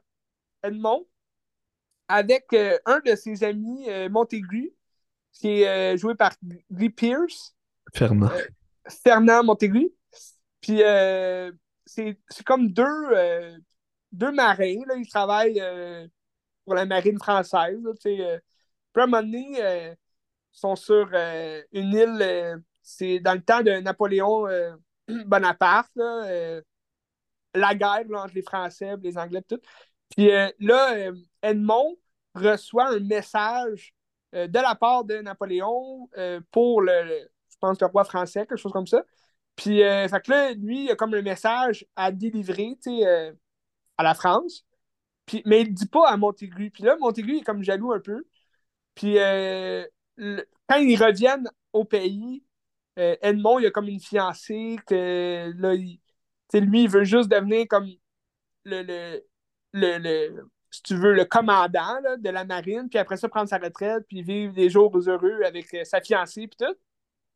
Mais là, cette, cette nuit-là, il n'a pas le temps d'aller porter son message, que là, le, si tu veux, le, sénateur, quelque chose comme ça, le gouverneur français, il, euh, il a eu un mot qui disait qu'il y avait un message de Napoléon, puis que là, il serait comme un traître, puis tout. Fait il, il, le fait enfermer. Mais dans le fond, c'est tout ça, c'est planifié par euh, Fernand Montaigu, qui était jaloux fait qu'il a comme parlé avec le gouverneur, puis le gouverneur aussi, c'est un crosseur, c'est un méchant. Fait que là, tout ça fait en sorte que là, Edmond, il est emprisonné dans une prison. Une prison où euh, ce, gouverneur-là, il met tous ceux qui mettent des bâtons dans les roues. Puis dans le fond, ils sont, comme emprisonnés à vie, mais ils se font torturer. Genre, à chaque année, ils se font comme euh, fouetter, puis euh, ils mangent comme de la merde. Ils vivent dans des pierres. C'est vraiment de la merde. Puis, euh, ça se passe dans les années aussi 1800, euh, là, fait que c'est vraiment, c'est tout crotté. Puis pendant ce temps-là, ben là, ça se passe, je pense qu'il y a 20 ans qui se passe, puis euh, peut-être pas autant, là, peut-être 10 ans. Puis t'as Fernand Montaigu, que lui, finalement, il fait croire à sa fiancée, à Edmond, que Edmond, il est mort, qu'il s'est fait emprisonner, décédé, tout. Fait que là, elle est en peine, elle décide d'épouser Fernand Montaigu, puis lui, il devient un homme riche. Il a été payé par le, gouverneur, tout. Fait que là, euh, c'est dans le fond, le conte de Monte Cristo, c'est simple, c'est une histoire de vengeance. Donc, tu as Edmond qui veut à tout prix sortir de là puis se venger. Euh, parce que là, il apprend aussi que c'est. Juste avant d'être emprisonné, il apprend que c'est Fernand Montaigu, son meilleur ami, qui l'a trahi. Fait que par un esprit de vengeance, il va tout faire pour euh, se libérer de prison. Puis il est comme aidé par un, vieux sénile qui est emprisonné, là, que lui a élaboré un, plan de juste creuser jusqu'à trouver. Euh, il passe de, cellule en cellule en creusant sous la terre. Puis il dit Ah, je, suis tombé dans ta cellule, fait que il va falloir que je creuse par l'autre bord. fait que là, pendant comme une dizaine d'années, euh, Edmond puis le vieux vont travailler ensemble pour essayer de s'échapper. Puis au final, ben, le vieux va mourir avant. Fait que il va y, euh, dans son dernier souffle, il va dire à Edmond qu'il y a un trésor euh, caché euh, dans les cavernes de Monte Cristo, quelque chose comme ça. Puis euh, c'est des milliards d'argent, de, de, de, lingots d'or, tout le kit. Fait que Monte, Edmond, lui, c'est pas dans son intention d'aller chercher de l'argent. Tout ce qu'il veut, c'est de récupérer sa fiancée, puis de se venger, puis tout. Fait que quand il va sortir, là, il va, il va réussir à se faire des chummy avec des pirates. Puis euh, là, il va, il va retourner au pays des années plus tard. Puis euh, là, il va apprendre que sa, sa fiancée a épousé euh, Fernand Montaigu. Puis là, ils ont un enfant ensemble. Puis tout Fait que c'est vraiment là qu'il va vouloir se venger, mais cruellement. Là. Puis là, il va avoir en tête que, ah, c'est vrai, il m'a donné les coordonnées d'un trésor caché. Fait qu'il va aller chercher tout l'argent, il va donner millionnaire, il va acheter euh, un île complète. il va comme devenir vraiment un comte. Puis il a changé sa personnalité dans le sens. Euh, il a une barbe, tout. Fait que, il devient le comte de Monte Cristo que personne ne connaît, mais que c'est un milliardaire. Puis il paye, euh, il donne de l'argent à tout le monde. Puis...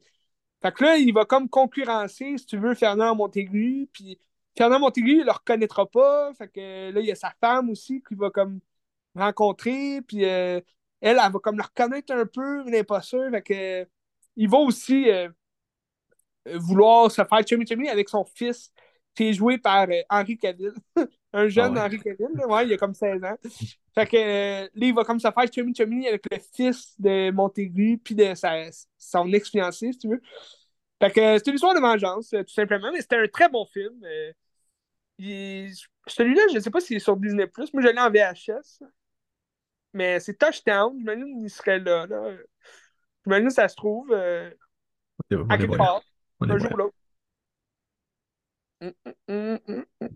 C'est sûr que tu pars avec des bonnes bases sur un roman de, de Alexandre Dumas. Là. Oui, ben c'est ça. Alexandre Dumas qui a fait Les Trois Mousquetaires. euh, on le connaît pour, euh, pour plein de, d'histoires vraiment légendaires euh, dans, ces, dans ces années-là aussi. Là, Trois Mousquetaires, c'est très, c'est très victorien là, comme, comme récit. C'est très. je trouve que c'est un bel univers. C'est proche, c'est pas fantastique comme univers, mais c'est proche de la fantaisie parce que c'est une légende. C'est comme qui pourrait vivre 20 euh, ans dans une cellule de pierre à manger des rats, puis euh, euh, juste survivre avec un instinct de vengeance comme ça, puis finalement devenir millionnaire. C'est une histoire improbable. C'est parce qu'au final, on va connaître l'histoire. Au final, c'est, il réussit, il reprend, il reprend sa vie, il reprend sa femme, il, va même adopter le fils de, son père ennemi, puis euh, il va finir par le tuer. Là, c'est, c'est une histoire de vengeance qui finit bien. Là, c'est très, c'est très connu. J'ai, j'ai jamais lu le livre, mais c'est une histoire très connue d'Alexandre Dumas. Bref, ça conclut euh, ma semaine de fantasy, de fun, euh, coup d'épée, dragon, euh, Super Mario. C'est excellent. Oui. y a-t-il des nouveautés cette semaine? Ben là, l'autre nouveauté qui en avec Mario, c'était Air. Oui, c'est vrai. C'est vrai. De... Ben, Bungalow, hein, Bungalow, je vais voir ça cette semaine. Bungalow, aussi. Bungalow aussi. effectivement, j'ai entendu à la radio que c'était super bon. Guillaume C, là, qui parlait à la radio, puis ça m'a donné l'eau à la bouche. Très intéressant. Là, j'ai vu que The Beau is Afraid qui sort le 21, mais je, suis comme pas convaincu qu'il va sortir partout. Fait que là, ça me fait chier un peu, mais on verra. Ouais, il sort. Euh, ben, c'est parce qu'il sort aussi en même temps que Evil Dead Rise. Ah, ouais, ok. Qui, ouais, qui est comme un. On sait pas trop si c'est une suite ou un remake, reboot là, de... des films originaux. Fait que c'est. Ou bien c'est une suite du remake qu'ils ont déjà fait là, en 2014, genre. Fait que c'est un peu là, c'est quoi, mais ça a l'air que c'est très très bon. Fait que. Mais t'as aussi fait. T'as Faradar aussi le 21. Oui, aussi. c'est ça. Beaucoup de sorties. Oui. Ouais. Ben, la semaine prochaine, le 14, c'est Renfield. Ça. Ah ouais, ok, ça va être plate. t'as ça ou t'as euh, l'exercice du pape. ouais, ok. ok. Avec euh, Russell Crowe. Fait que deux films euh, qui ont l'air moyens, qui ont l'air très bizarres.